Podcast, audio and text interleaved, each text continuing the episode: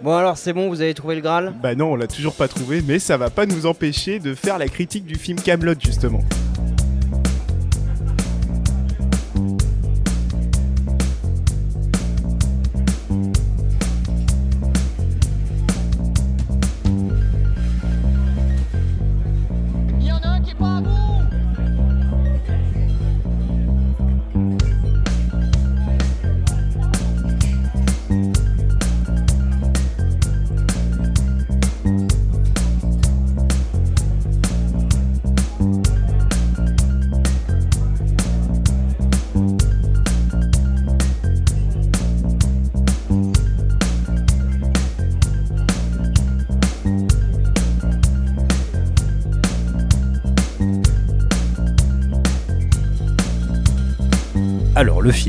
Qui a eu des gros problèmes de production, puisqu'en fait, justement, la société Calt euh, avait une partie des droits de Camelot. Alexandre Astier voulait faire le film uniquement s'il faisait lui comme il voulait. Donc, euh, au début, ça a vraiment été. euh, ça s'est bloqué. C'est euh, c'est pour ça hein, qu'on a mis autant de temps à voir le film. C'est que les, les droits se sont bloqués à ce niveau-là. Et puis, je pense que, aussi, vu que Alexandre Astier a eu euh, des succès, notamment des succès au théâtre et avec la, la co-réalisation d'Astérix, on lui a laissé plus les coups des franches. Et puis, finalement, il y a eu un moment donné où ça Ouais. s'est débloqué. Avant ça, il y avait eu son film David et Et Madame oui, mais Ansel ça, c'était qui, pas bon, qui ça. était pas très bon et qui n'a pas du tout marché. qui donne Ouais. pas du tout envie de, Exactement. de voir ouais. réaliser un film en fait. Ça. Et là, à mon avis, c'est S'il n'y avait ça pas que- eu Astérix, à mon avis. Mais je euh, suis absolument d'accord. Je, je pense que la société de production bloquée en disant bon, euh, la fin de la série, t'as vu qu'on a perdu Ouais. les gens en permanence. euh, au cinéma, ça marche pas. Tu vois, on va Mm. pas te laisser les clés du, Ouais, du ouais. truc. Et je pense que du coup, ça s'est débloqué petit à petit comme ça. Et, puis du coup, ben voilà, Ouais. 2021, le, le film Camelot arrive et là, bah, Et ben euh, d'ailleurs, c'était ça que je voulais dire. En fait, ça se passe exactement euh, 10 ans après la fin Ouais. de- du Ouais. premier épisode. Ouais, il a du- respecté, du premier euh, le épisode temps du, réel, quoi. du dernier Mm. épisode de la saison 6, c'est ouais, bien ouais, ça. Moi, je vous laisse pitcher parce que moi, j'ai pas, j'ai pas vu le, enfin, j'ai pas vu la série et été un T'as peu pas vu compliqué à suivre. Ouais, Pour moi, alors, alors, mais ouais, justement, c'est intéressant parce que Ouais. euh, je crois que Louise t'a dit que tu connaissais pas trop la série. Mhm. Non, très très peu. Bon, bah, très bien. va- toi non plus. Non, non, je connaissais pas très. Bon, bah, on va passer bien, de suite du coup à la, euh, critique. euh, Ouais. D'abord sans Ouais, spoiler. On peut peut-être faire un petit résumé. Alors, euh, tu vois, pitch en, fait, en euh, deux mots, ouais, hein, ouais. c'est bah, c'est justement c'est le retour du roi, hein, euh, Oui, littéralement. c'est Arthur qui euh, qui va euh, Lancelot, Lancelot est toujours tyran. Exactement, et puis, euh, ça fait dix ans que le peuple de Bretagne tire la langue, comme dit le, le- le- le duc d'Aquitaine, et euh, Arthur, plus ou moins euh, au début involontairement, c'est-à-dire il veut pas revenir sur le trône, mais en fait il va revenir. Il, euh, voilà, l'histoire de, de ce premier volet, c'est Arthur qui revient, Ouais. en tout cas, au royaume de l'ogre. C'est pas Mhm. s'il va réussir ou pas, mais il revient au royaume de l'ogre. Et puis on va voir comment ça se passe. Bah, du Voilà, coup, moi, ce que j'aimerais bien faire, si vous le permettez, c'est qu'en fait, euh, j'aimerais bien avoir vos avis de connaisseurs, on va dire, de, de la série en premier lieu, et ensuite que, bah, que Louise et moi, qui connaissions pas trop la, la série, comment on a reçu en fait Ouais. euh, le film, parce On que c'est, peut- c'est quelque chose qu'il dit en fait. Il dit, euh, si vous avez pas vu la série, il n'y a absolument aucun Ouais, problème. alors venez- ça on va en reparler, mais bon, je, je pense pense que c'était un mensonge. Alors, je du coup, bah. Mm. Comme d'hab, un petit tour de table. Comment vous avez trouvé ce film-là On peut commencer par, euh, par Steven. Allez, Ouais. c'est parti. Euh, Qu'est-ce que tu as pensé de Camelot, le film premier volet Alors moi j'avoue que j'avais très très peur, euh, j'avais très peur de, de voir un truc euh, très mauvais Ouais. parce que parce qu'Asti a tendance à me gonfler euh, royalement parce que euh, euh, j'ai- beaucoup aimé Camelot à Mm. l'époque et puis à force en fait de, de à la fois de revoir et puis de réentendre par tous les fans les blagues, les on en a gros etc. euh, je trouvais qu'il y avait un truc qui commençait à s'éroder Mhm. et j'a- j'avais un peu peur de voir soit euh, du fan service, soit euh, Astier partir dans un gros délire euh, euh, un peu un peu avec un melon euh, énorme, ce qui ce qui en un certain sens est le cas quand même. Donc euh, clairement j'ai pas eu ça, j'ai pas Ouais. eu ce que j'avais peur de voir. Par Mhm. contre, euh, j'ai apprécié le film, hein, j'ai passé passé un bon moment, mais la vraie question que moi je me pose c'est bah, qu'est-ce que ça fout au cinéma? Ouais. C'est-à-dire je il a, il a beaucoup dit euh, je, je dois quitter la télé pour faire ce que je dois faire, je- il me faut le cinéma, et vraiment je ne vois pas pourquoi. Je ne vois pas pourquoi ça marcherait mieux au cinéma qu'à la télé. Au contraire, s'il était resté sur un format euh, série, eh bien je pense qu'il aurait pu euh, creuser des trucs qui là sont à peine évoqués. Moi j'ai trouvé que ça m'a fait plaisir de voir un peu les personnages, de voir un truc que j'avais quitté depuis assez longtemps. Mais euh, il y a quand même quelques frustrations. Un truc qui, au niveau de la réalisation, je trouve, est bah, pas terrible. Quoi. Ouais, moi j'y Mm. reviendrai là-dessus, c'est quelque chose que j'ai trouvé hyper décevant. Je- Ça manque. euh, Ouais. ça- Mm. Tu vois, le, le- le passage au cinéma, ça aurait dû être un pas supplémentaire dans, dans ce qu'il Ouais. faisait euh, par rapport. On a dit qu'il a toujours passé un pas. Ouais. Et moi, je pensais que ça allait être un pas dans, dans l'épopée. Qu'on Ouais. allait, qu'on allait quitter un peu l'aspect euh, tragique, comédie, et puis passer directement dans l'épopée. Mhm. Il y a un peu de ça dans le, dans le fond, mais dans la forme, euh, j'ai trouvé qu'il n'y avait pas ça. Euh, multiplication des personnages qui en série Ouais. passe très bien, euh, au cinéma euh, beaucoup moins. Mhm. Il y a des personnages qui, il a fait, dont il fait appel euh, parce qu'ils sont dans la série qui sont juste là en plus ou moins en caméo. Ouais. Des nouveaux personnages où on se demande pourquoi avoir besoin de nouveaux personnages alors Mhm. qu'on en a une chier. euh, Mm. voilà, donc il y a une petite quand même. euh, je te dis, j'ai- pas passé un mauvais moment moi de- Ouais, devant. Le, devant le film, Euh, mais j'ai trouvé la fin un peu poussive. Le, le, der- le- enfin, le- ouais, je sais pas, le dernier tiers peut-être ou Mhm. un truc comme ça. Un peu. Ouais, la moitié, ouais, la moitié. Ouais, moi je trouve Ouais. comme Louise, ouais, presque à la Peut-être moitié, la moitié, je trouve ouais. qu'il y a une espèce de baisse de rythme. euh, Ouais, c'est ça, un manque de rythme, Ouais. un manque de grandeur, Ouais, et ouais. vraiment, je comprends pas euh, pourquoi euh, il avait besoin du cinéma, comme il l'a dit, pour faire ça. Ouais. Donc euh, voilà, avis assez mitigé, je vais dire. Tu- t'attendais à pire, t'as eu quelque chose d'un peu mieux que ce que à toi. J'ai eu quelque chose de Ouais. différent que ce que je croyais avoir. Ah. Et à la fois en bien et en mal, tu vois. Ouais. Mais je pense que ce truc-là en prime sur M6, euh, bah, ça aurait été Oui, très bien oui. quoi. En deux épisodes à la limite, et puis voilà. bon voilà, ça c'est mon avis sans spoiler, je vais pas en dire plus parce qu'après Ouais, je vais, je vais dire sans autre chose. spoiler. mais, euh, Bon, et toi, Fred, en quelques Mais mots. J'aimerais bien euh, avoir l'avis de, de Louise, moi. Vas-y, Louise. pour, euh, pour Alors, voir. Louisette, on t'écoute, vas-y. Ouais, alors sans spoiler, je vais faire gaffe. Euh, Oui, attention non, à ça. euh, Alors, fait, faut pas commencer tes phrases par à la fin, Louise. tu supprimes ça. Non, euh, moi je suis partie pareil, je me suis dit voilà, je vais avoir un film euh, voilà, qui, je connais pas du tout la trame et tout. Euh, ce que j'ai trouvé vraiment chiant en soi, c'est que la trame est vraiment trop classique. J'ai l'impression de Mmh, ouais. revoir euh, voilà un Star. Wars ou un, Ouais, un Seigneur des Anneaux. Voilà, avec euh, le, Ouais. le retour du roi exilé, euh, le roi usurpateur et la résistance. Voilà.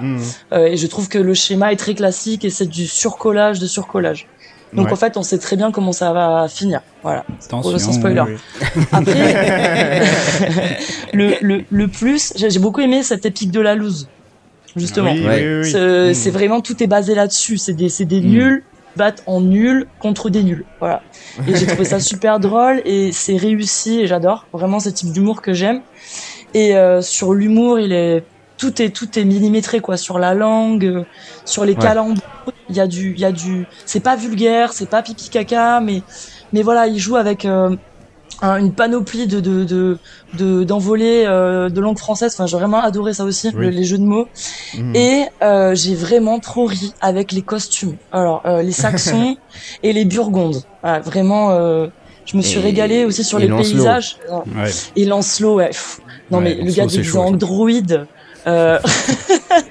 je sais pas d'où sortent ça, mais bon voilà.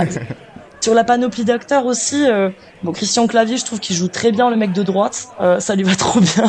Mais c'est- son rôle pas, en depuis fait, très hein. longtemps, Ouais, hein. Mais c'est surtout qu'il joue pas, du coup. c'est ça, c'est son rôle. Mais euh, c'est très réussi sur l'humour, mais sur la trame, c'est trop classique et et j'avais l'impression de regarder voilà aussi un mélange de Game of Thrones aussi sur le sur les paysages, enfin tu vois sur le sur la citadelle. J'ai l'impression Ouais. que j'avais déjà vu ça, mais avec beaucoup d'humour. Voilà. Hmm. Et Voilà est-ce que, mon point de vue. est-ce que du coup, tu vois, sur l'aspect de.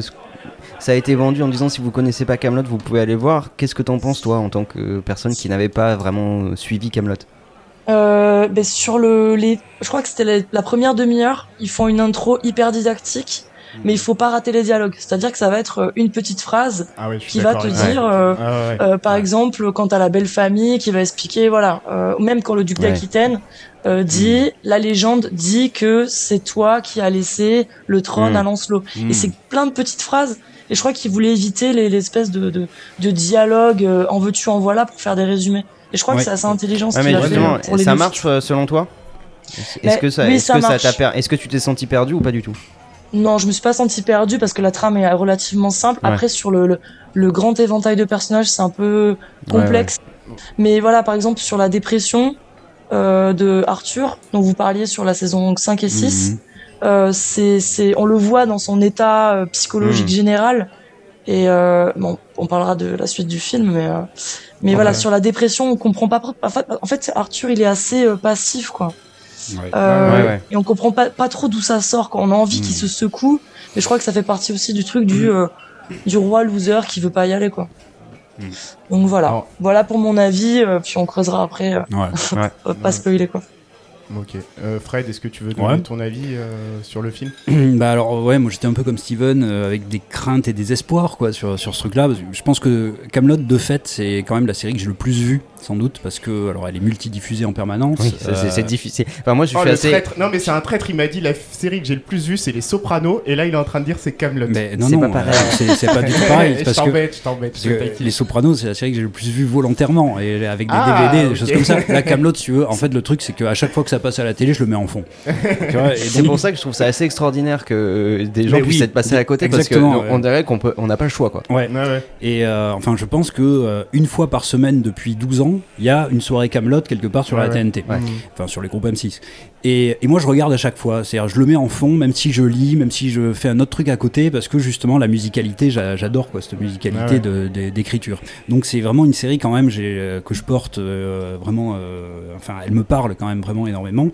Et puis même euh, l'aspect, oui, de, de ce roi un peu, un peu dépressif, qui est euh, machin, qui, il parle quand même de quelqu'un qui. Euh, qui veut apprendre aux autres et les autres vont tellement plus lentement que lui que euh, qui s'énerve un peu à la Louis de Funès Ouais, ouais. effectivement.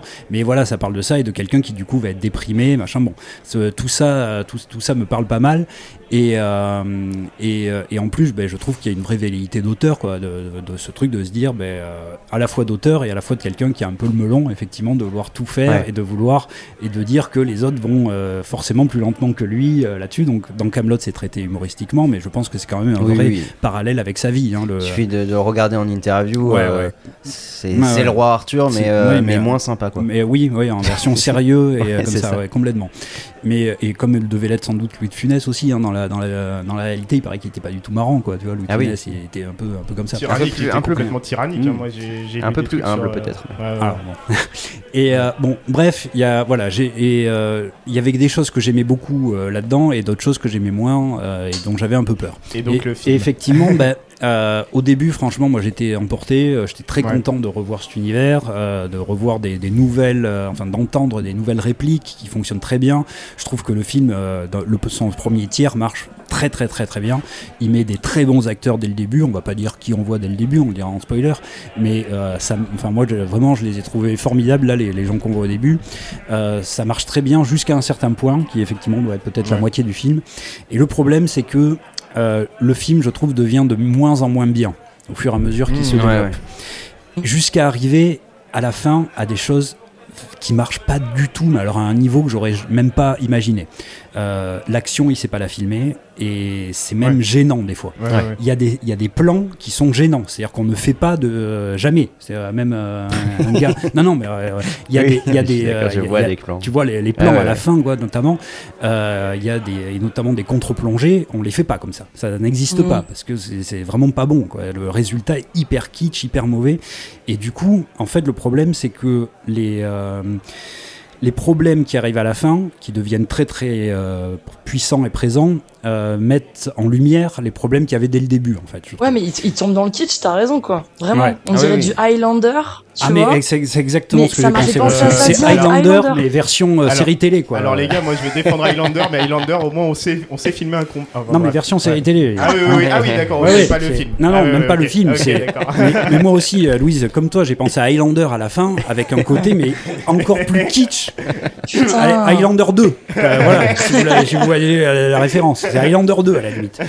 Mais vraiment, j'étais là, mais c'est pas possible. Pourquoi il fait ça? Enfin, vraiment. Euh, un petit peu de a- telenovelas aussi. Hein. Oui, On a oui, du oui. Highlander et du telenovelas. Ah ouais, mais il y, a- il y a un moment où, justement, en plus, un film, normalement, même si tu es dans la politique des auteurs, c'est quand même une œuvre collective. Quoi. Ouais. Et il y a un moment où tu vas chercher une deuxième équipe, tu vas chercher un mec qui sait euh, Eh faire oui, des combats, oui, tu ouais, vas ouais. chercher un mec qui sait euh, monter les, les Oui, combats. Oui, oui. Ou qui va, qui va savoir faire des valeurs de plan, des choses comme ça, et là il le fait pas. Et alors le truc, bah, c'est que ces, ces problèmes de réalisation qui sont éclatants à la fin, ben on se dit bah oui, mais en fait depuis le début on a que Ouais, des ouais, ouais. euh, que des chants contre chants, des trucs euh, Ouais. des trucs qui font série télé. des personnages, euh, il y a le grand méchant, je pense qu'on le- on sait qui c'est, mais je vais même pas le dire, mais le grand méchant qui est pas du tout écrit, Il n'existe pas. il n'existe pas, mais du coup on se dit, mais en fait qui existe depuis le début de, Mmh, de ce ouais. film? Il y a aucun personnage qui existe depuis le début du film. J'ai, Ah, j'ai- Arthur, quoi. oui, à part Arthur et encore, euh, même tu vois, si on sait pas. euh, Guenièvre un petit peu. ouais, mais là Non, aussi, elle est enfermée dans bah, un bah, truc. euh, moi, bah, je trouve pas. Non, mais par euh, rapport aux autres, c'est c'est Ouais, le, ouais. le seul Mais- personnage où mais il y a c'est une réflexion. vraiment, quoi. Mais c'est- c'est un truc je voulais. Pardon, je te, Non, je te vas-y, coupe vite fait, mais euh, c'est un truc que moi je les connaissais pas ces personnages. ouais, et voilà, du coup, ouais. j'ai eu la vision de qui était écrit et Mais qui c'est était écrit. Alors il y a quasiment personne qui est écrit déjà comme personnage et celui qui est écrit, donc Arthur, ouais, il est super mal écrit. hein. Bah, Enfin, il y a des choses qui. Moi, je pense qu'effectivement, si on Enfin, a dans le film, tu vois. Ouais, ouais, oui. si on n'a pas le truc de la saison 6 et que ça fait de Ah ouais. toute la série avant, Arthur, je le trouve pas euh, Ah ouais. formidablement écrit non plus. Donc il y a ces trucs-là. alors qu'en en deux heures, en deux heures, j'ai l'impression qu'il voulait vraiment euh, dire, voilà, il y a 12 ans, on avait ces persos, on vous les donne. Ouais. Et je trouve qu'il y a Eh des oui. sketchs qui sont extrêmement longs. Euh, et des sketchs, euh, voilà, qui reposent sur l'humour euh, verbal. Mm. Et j'ai- j'ai tout- des fois, je trouvais ça trop long, quoi. Mais c'est Euh, marrant pour des gens qui l'ex- connaissent pas la série. C'est marrant que tu emploies l'expression de sketch en fait, parce que c'est exactement le ressenti que j'ai eu. C'est Oui. qu'en fait, à un moment donné, j'ai eu l'impression de voir une accumulation de sketchs, mais vraiment comme Mm. si c'était filmé comme des sketchs et pas comme si j'assistais à un film de cinéma, tu vois. Et ça, c'est un- pour moi, c'est une grosse limite du, du, du film, quoi. Alors, euh, oui, il y a- il y, a tous ces trucs-là. Et alors, pour continuer le, le truc entre le- Ouais. la fin qui, qui met en lumière les, les problèmes qui sont là en fait depuis le début. Donc, il y a- il y, a ça avec le, le, perso- avec le, le personnage donc, du, euh, du grand méchant, mais en fait les personnages de tous. Ouais. Et, euh, et on se dit, bah, effectivement, il y a- il y a qui, qui existe euh, là-dedans? Certes, il fait la part belle à la musicalité des acteurs, mais pas du tout à la construction des personnages. Ouais. Et, euh, et puis après, euh, il y a des problèmes aussi de, euh, je dirais, de montage. Alors là, là aussi, qui explose à la fin, mais en fait, depuis le début, on se dit, le, euh, le montage, euh, soit il est surcoté, euh, c'est-à-dire là, on a Ouais. des plans, des, des plans qui durent une demi-seconde euh, des fois, alors que justement, Ouais. c'est- c'est assez bizarre dans des dialogues, etc. Alors Et puis, on- très long. Ouais. Et en plus, avec des ellipses euh, Ouais. sorties de nulle Les part ellipses sont chelous. et des ellipses qui là pour le coup pour moi euh, presque foutent la dramaturgie du film en l'air. C'est-à-dire que quand euh, tout à coup on a, alors je vais, je vais pas, non, on va en parler en spoiler, ça pardon, mais du- il y a vraiment des ellipses qui moi m'ont gêné mais à un niveau énorme parce que du coup ça fout les personnages en l'air. Ouais.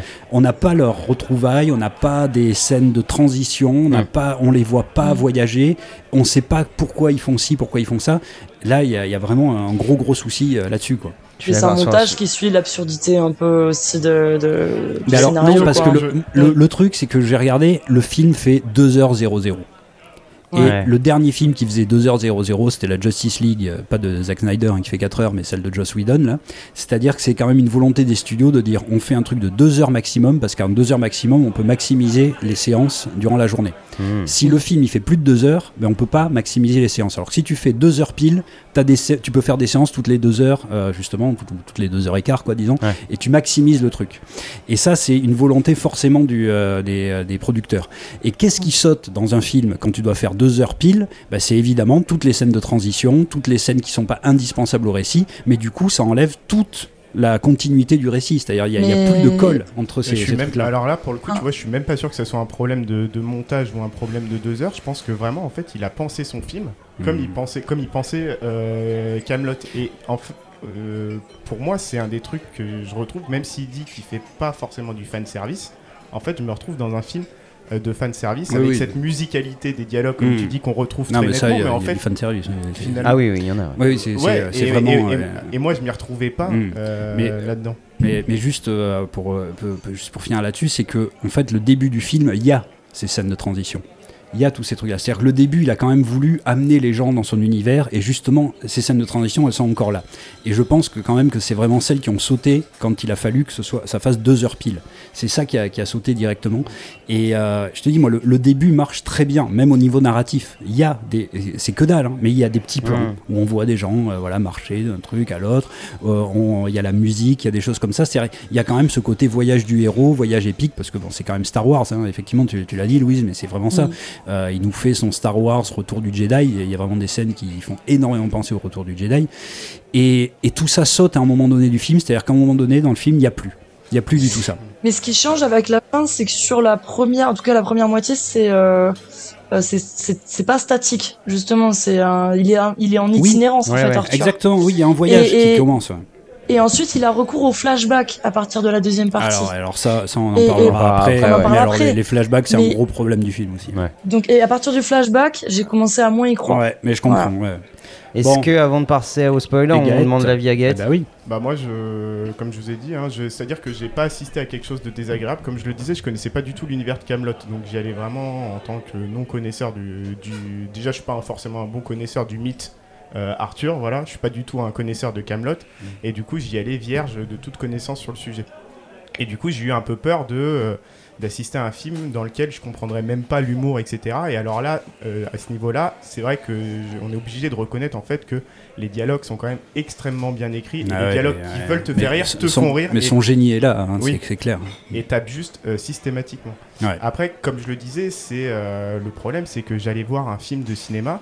Euh, un film de cinéma, en plus, dans ma tête, j'allais voir un film de grande ampleur, un peu ces films euh, français euh, qui étaient produits, par exemple, ou réalisés par Alain Chabat, tu vois, comme le Marsupilami, comme Astérix Obélix Mission Cléopâtre, etc. Donc, un espèce de, de spectacle qui se voulait aussi ambitieux visuellement. Et en fait, j'ai été hyper déçu parce que euh, il n'y a pas une seule scène, en fait, dans le film qui soit épique. Ouais. Je me dis, bah, Bon, tu, tu décides de faire un film sur le roi Arthur. Même si c'est de la comédie et que c'est un peu de l'anti-spectaculaire, tu peux me faire quand même des scènes d'action, Bah, des ouais. scènes de bataille. D'autant scènes- plus qu'il va chercher, il est, enfin, il est vraiment dans le créneau heroic fantasy quoi. Mais oui, Et euh, mais ouais, oui. ouais. On, on sent bien Hmm. qu'il essaye de faire un peu Ah Seigneur des Anneaux aussi, Ouais, tu ouais. vois. euh, mais- Ouais, mais alors là, mais il n'y a aucune scène où tu t'es dedans, quoi, où Hmm. tu t'investis auprès d'Arthur. Et c'est- hyper chiant. Euh, après, en termes de galerie de personnages, j'ai trouvé, moi je les connaissais pas ces personnages. Bah, à la fin du film, en fait, je les connais toujours Ouais, pas. absolument. Ouais, ça, oui. Je les connais toujours pas. Donc Ouais. dire que tu peux venir euh, vierge au cinéma, c'est pas Non, vrai. moi, mais c'est c'est un gros problème, c'est qu'il a voulu mettre tous les personnages de Camelot, même les plus secondaires, Ouais. dans Et ben- ce ouais, ouais. premier film. Et Moi, je- plus des nouveaux Et plus des nouveaux. Genre la, euh, ouais, enfin, Ouais, on va pas voilà, le dire, ouais. mais voilà. Moi, je pensais qu'il y aurait quelques personnages euh, qui apparaîtraient au deuxième film. Par Ouais. exemple, moi, je voyais par exemple Merlin euh, arriver Ouais, plus tard moi aussi, et ouais. arriver Ah, un peu en cador, tu vois, du Ouais, mec. Très Euh, déçu. euh, Voilà, vous m'avez pris pour un con, mais regardez-moi dans la forêt, euh, tu vois, je suis un cador. Et là, il met tous les personnages secondaires, machin, il les met tous, sauf un, on en parlera après. Et effectivement, plein de nouveaux. Ouais. Ben, effectivement, on peut pas, on peut rien Je développer sais pas, avec ça. faudrait compter le nombre de persos qu'il y a dans, Non, la- mais dans c'est le hallucinant. film. mais c'est hallucinant. Et, et chacun, du coup, est la caricature de lui-même. C'est-à-dire, il, il doit se caricaturer ses propres personnages pour qu'on comprenne immédiatement euh, qui ils sont et comment ils, ils pensent. Et du C'est- hyper marqué, je trouve, sur le Ouais. roi Lot. mais, mais tous, moi je trouve. Et- ouais, ouais, Mais mais même tous, Perceval, il m'a. euh, Ouais, ouais. Tout, tout, tout ce qu'il dit, personne, normalement, il est, il est, il est complexe quand même, Perceval. Et Oui, il est par exemple, Cara- Caradoc, c'est ça son nom? Ouais, bah lui aussi, il Caradoc, n'existe par pas. hein. rapport à ce que j'avais vu à la télé, je, le- je, je le retrouvais pas en fait. Ouais, ouais, par rapport à l'image que je m'étais faite Ouais, de ouais, lui. mais ouais, ouais, il y en a soit ils n'existent pas, soit ils sont caricaturaux. Et du coup, l'effet que ça a eu sur moi, en fait, c'est qu'à un moment donné, j'ai même plus cherché à savoir qui était tel ou tel personnage. Je me suis dit, bah laisse-toi porter par les dialogues Ouais. et rigole, rigole quand il faudra Ouais. rigoler parce que y a un- mais ouais, mais c'est vraiment ça. Et Ouais, en plus, il y a un comprends. truc quand même que j'aimerais mettre en avant. Je me demande dans quelle mesure ce délire de la punchline, parce qu'en fait, il est vraiment là-dedans, Alexandre Astier, c'est-à-dire euh, la réplique qui va te faire rire exactement au bon moment. Dans quelle mesure c'est tenable sur un film qui dure deux heures? C'est-à-dire qu'en fait, tu passes à côté. euh, moi, je suis passé à côté de quelques blagues hein, dans le film où les gens rigolaient. Je me dis merde, j'ai loupé un truc Mm. parce qu'en fait, tu déconnectes un peu Ouais. et tu passes à côté Ça de la blague. Donc, je me demande dans quelle mesure. C'est vrai que ce, ce format qui était hyper bien pensé pour les trucs de 3 minutes, Ouais. Euh, sur un film de 2 heures, c'est, bah, ça, c'est, on ne fait Mm. pas pareil quoi. Bah oui, mais euh, dans, dans les épisodes longs de, de la série, bon alors là aussi il y avait des problèmes de rythmique, mais du coup il n'y avait pas Oui, ce côté ça. punchline euh, comme ça tout le temps. quoi. Ouais, ouais. Et là, ça va presque trop vite. En mais fait, j'ai oui, une oui. suraccumulation dans mon esprit, même Mais- sur la Mm. première partie. Et ça parce que c'est caricatural. Ça Ouais. correspond aussi à ce que vous disiez avec l'impression de sketch successif quoi. Mm. Ouais, ouais. Euh, un plan, on, genre on se téléporte dans un autre endroit, Ouais. il y a une caméra, trois personnages, il y a Mm. des, il y a deux trois une échanges interaction et puis hop, on passe ailleurs. et la dernière chose qui m'a saoulé, c'est Obélix, c'était, je trouvais mieux fait. Ça Mais faisait après, moins accumulation ah oui. de sketch. Parce Ah que oui, je oui. pense qu'Alain Chabat, il a pleinement conscience des capacités de son Mm. médium cinématographique, là où Alexandre Astier n'a peut-être pas encore pris le plein potentiel de, de ce qu'il peut faire avec le cinéma. Là où Mm. Alain Chabat, bah, il maîtrise, il maîtrise à mort, Ouais. tu vois. Et puis il faut dire un truc, Astérix Obélix Mission Cléopâtre, c'est un- quand même un grand film choral quoi. Ouais. Ouais, ouais, Euh, ouais. qui a Ouais. été écrit à plusieurs, vu à plusieurs. Il y a, on, on sent que avec, euh, Alain Chabat il s'est fait aider pour euh, certaines scènes, etc. Ah bah oui. mais, mais du coup, Ah bah et oui. puis il laisse parler aussi tout le monde. Il y a des, des types d'humour différents. Enfin, il y a, il y a Ouais. plein de choses euh, là-dedans. Alors que là, on sent que c'est un gars qui a voulu tout Bah, tu, faire. tu vois que euh, Chabat il a été formé euh, avec les nuls donc Ouais. en écriture collaborative Mm. surtout que les nuls à la base c'est quand même euh, des gens qui se connaissaient pas Et ils avaient Quand des auteurs eux-mêmes. hein, ils avaient des auteurs donc il y avait toute une équipe mais même Mm. les, les quatre nuls qu'on connaît Ouais, ouais. euh, c'est des gens qui se connaissaient pas À la c'est base, ouais. c'est la production Mm. qui leur a dit vous allez bosser Ouais, ouais. ensemble et là où Astier il a toujours tout fait tout seul Ouais, ouais. Et là, la dernière chose qui m'a saoulé, mais qui m'a vraiment beaucoup saoulé, c'est qu'effectivement, il veut pas se faire aider, très bien. Mais à un moment donné, si tu sais pas faire autre chose que filmer euh, plein cadre les visages Ouais, de tes personnages, oublie, oublie, oublie le cinéma, quoi. Ouais. C'est pas grave. Il y, a une, que- il y a une grammaire du cinéma qui l'a que- pas. Mais non, il Il l'a absolument pas. Soit c'est Mm. du plan, soit on a un plan large sur l'ensemble des personnages, soit on a un plan euh, rapproché sur une figure de plan. personnage. Ouais, ouais. Et des fois, euh, on sent qu'il a filmé dans tous les sens et qu'il a cuté un peu Mm. comme il avait envie. Ouais. et puis- Donc il voilà, essaye donc de. je il- reconnais il la essaye, musique. euh, Ouais. Pardon, il essaye, il essaye aussi d'injecter ces plans fixes là qui faisaient un petit peu le, le charme de la série, je crois. Mais il y a que, mais il y a que, mais c'est pas qu'il essaye, c'est qu'il y a que, il y a, enfin une grande partie du film, ce n'est que ça. Le problème, c'est que pour moi, on voit un film, tu vois justement, on voit pas des Mm. sketchs Camelot. Et Ouais. c'est là où, pour moi, il y a, il y a une espèce de Il y a paradoxe. une erreur de catégorie, en fait, contrat- ouais. Mais Ouais, ouais, non, mais c'est c'est ça. clairement pas un film de cinéma. hein. Le- La grammaire cinématographique euh, n'est pas là. Ouais. Euh, elle est là au début. Euh, franchement, moi, pour moi, les premières scènes, il y a quand même, il y a- y, y tout ça. Et après, il l'oublie, comme tu dis, euh, comme, comme vous disiez. Ça passe d'une scène à l'autre, comme d'un- d'un sketch à l'autre. Et euh, ben oui, la grammaire ça arrive cinéma, assez rapidement, ça, je Ouais. trouve, hein. Ah moi, très très rapidement Enfin, euh, je vais pas dire exactement à quel moment, mais on dira Ouais. en spoiler. Mais oui, oui, euh, pour moi, ça arrive assez rapidement. Je vois, enfin, j'ai j'ai une idée assez précise de, de quand ça arrive. Donc Mm. en gros, pour résumer, c'est que on peut pas dire que ça soit mauvais. Hein. Honnêtement, c'est un film qui fait rire. Oui, si oui, vous y allez, ouais, et je ouais. pense que les fans, les fans, fans de Camelot, façon, ils vont y aller, trouveront euh, pleinement leur compte, tu vois. Mais je pense vraiment. Mais ils y sont déjà allés Ouais, hein. ils y sont Ouais, déjà ouais. allés. Mais euh, oui, non, mais moi, Mais moi je suis quand même euh, fan. Et pour le côté cinématographique, je suis désolé, mais c'est- moyen, moyen moins quoi. Ah oui, Vraiment. même, euh, ouais. Ouais. même en dessous, je trouve. euh. Pourtant, j'avais, j'ai passé un bon moment hein, quand le film s'est terminé. J'étais content. Euh, pareil, j'avais rigolé. Il y avait, il y a des nouveaux, euh, voilà, il y a des nouvelles phrases, des nouveaux trucs. euh, la- l'histoire continue. Et puis après, euh, non, je me suis vite rendu compte que euh, qu'il y avait quand même des choses qui, qui vont pas du tout, quoi, là-dedans. hein. Bon, est-ce qu'on ferait pas du coup, à partir de maintenant, une partie méga spoiler de la alors mort qui attention à tue spoiler On va spoiler Avalanche. à la fin Eh, tout Louise, le monde c'est c'est bon, meurt. Louise, tu tu peux y aller, lâcher, tu peux y Ah, aller. les Vas-y, gars, vas-y. putain. À la fin, Qu'est-ce qui se passe à la fin, Louise Ah, coup, ça fait une que- demi-heure que je me retiens. ça, fait 1h12 que j'ai retenu.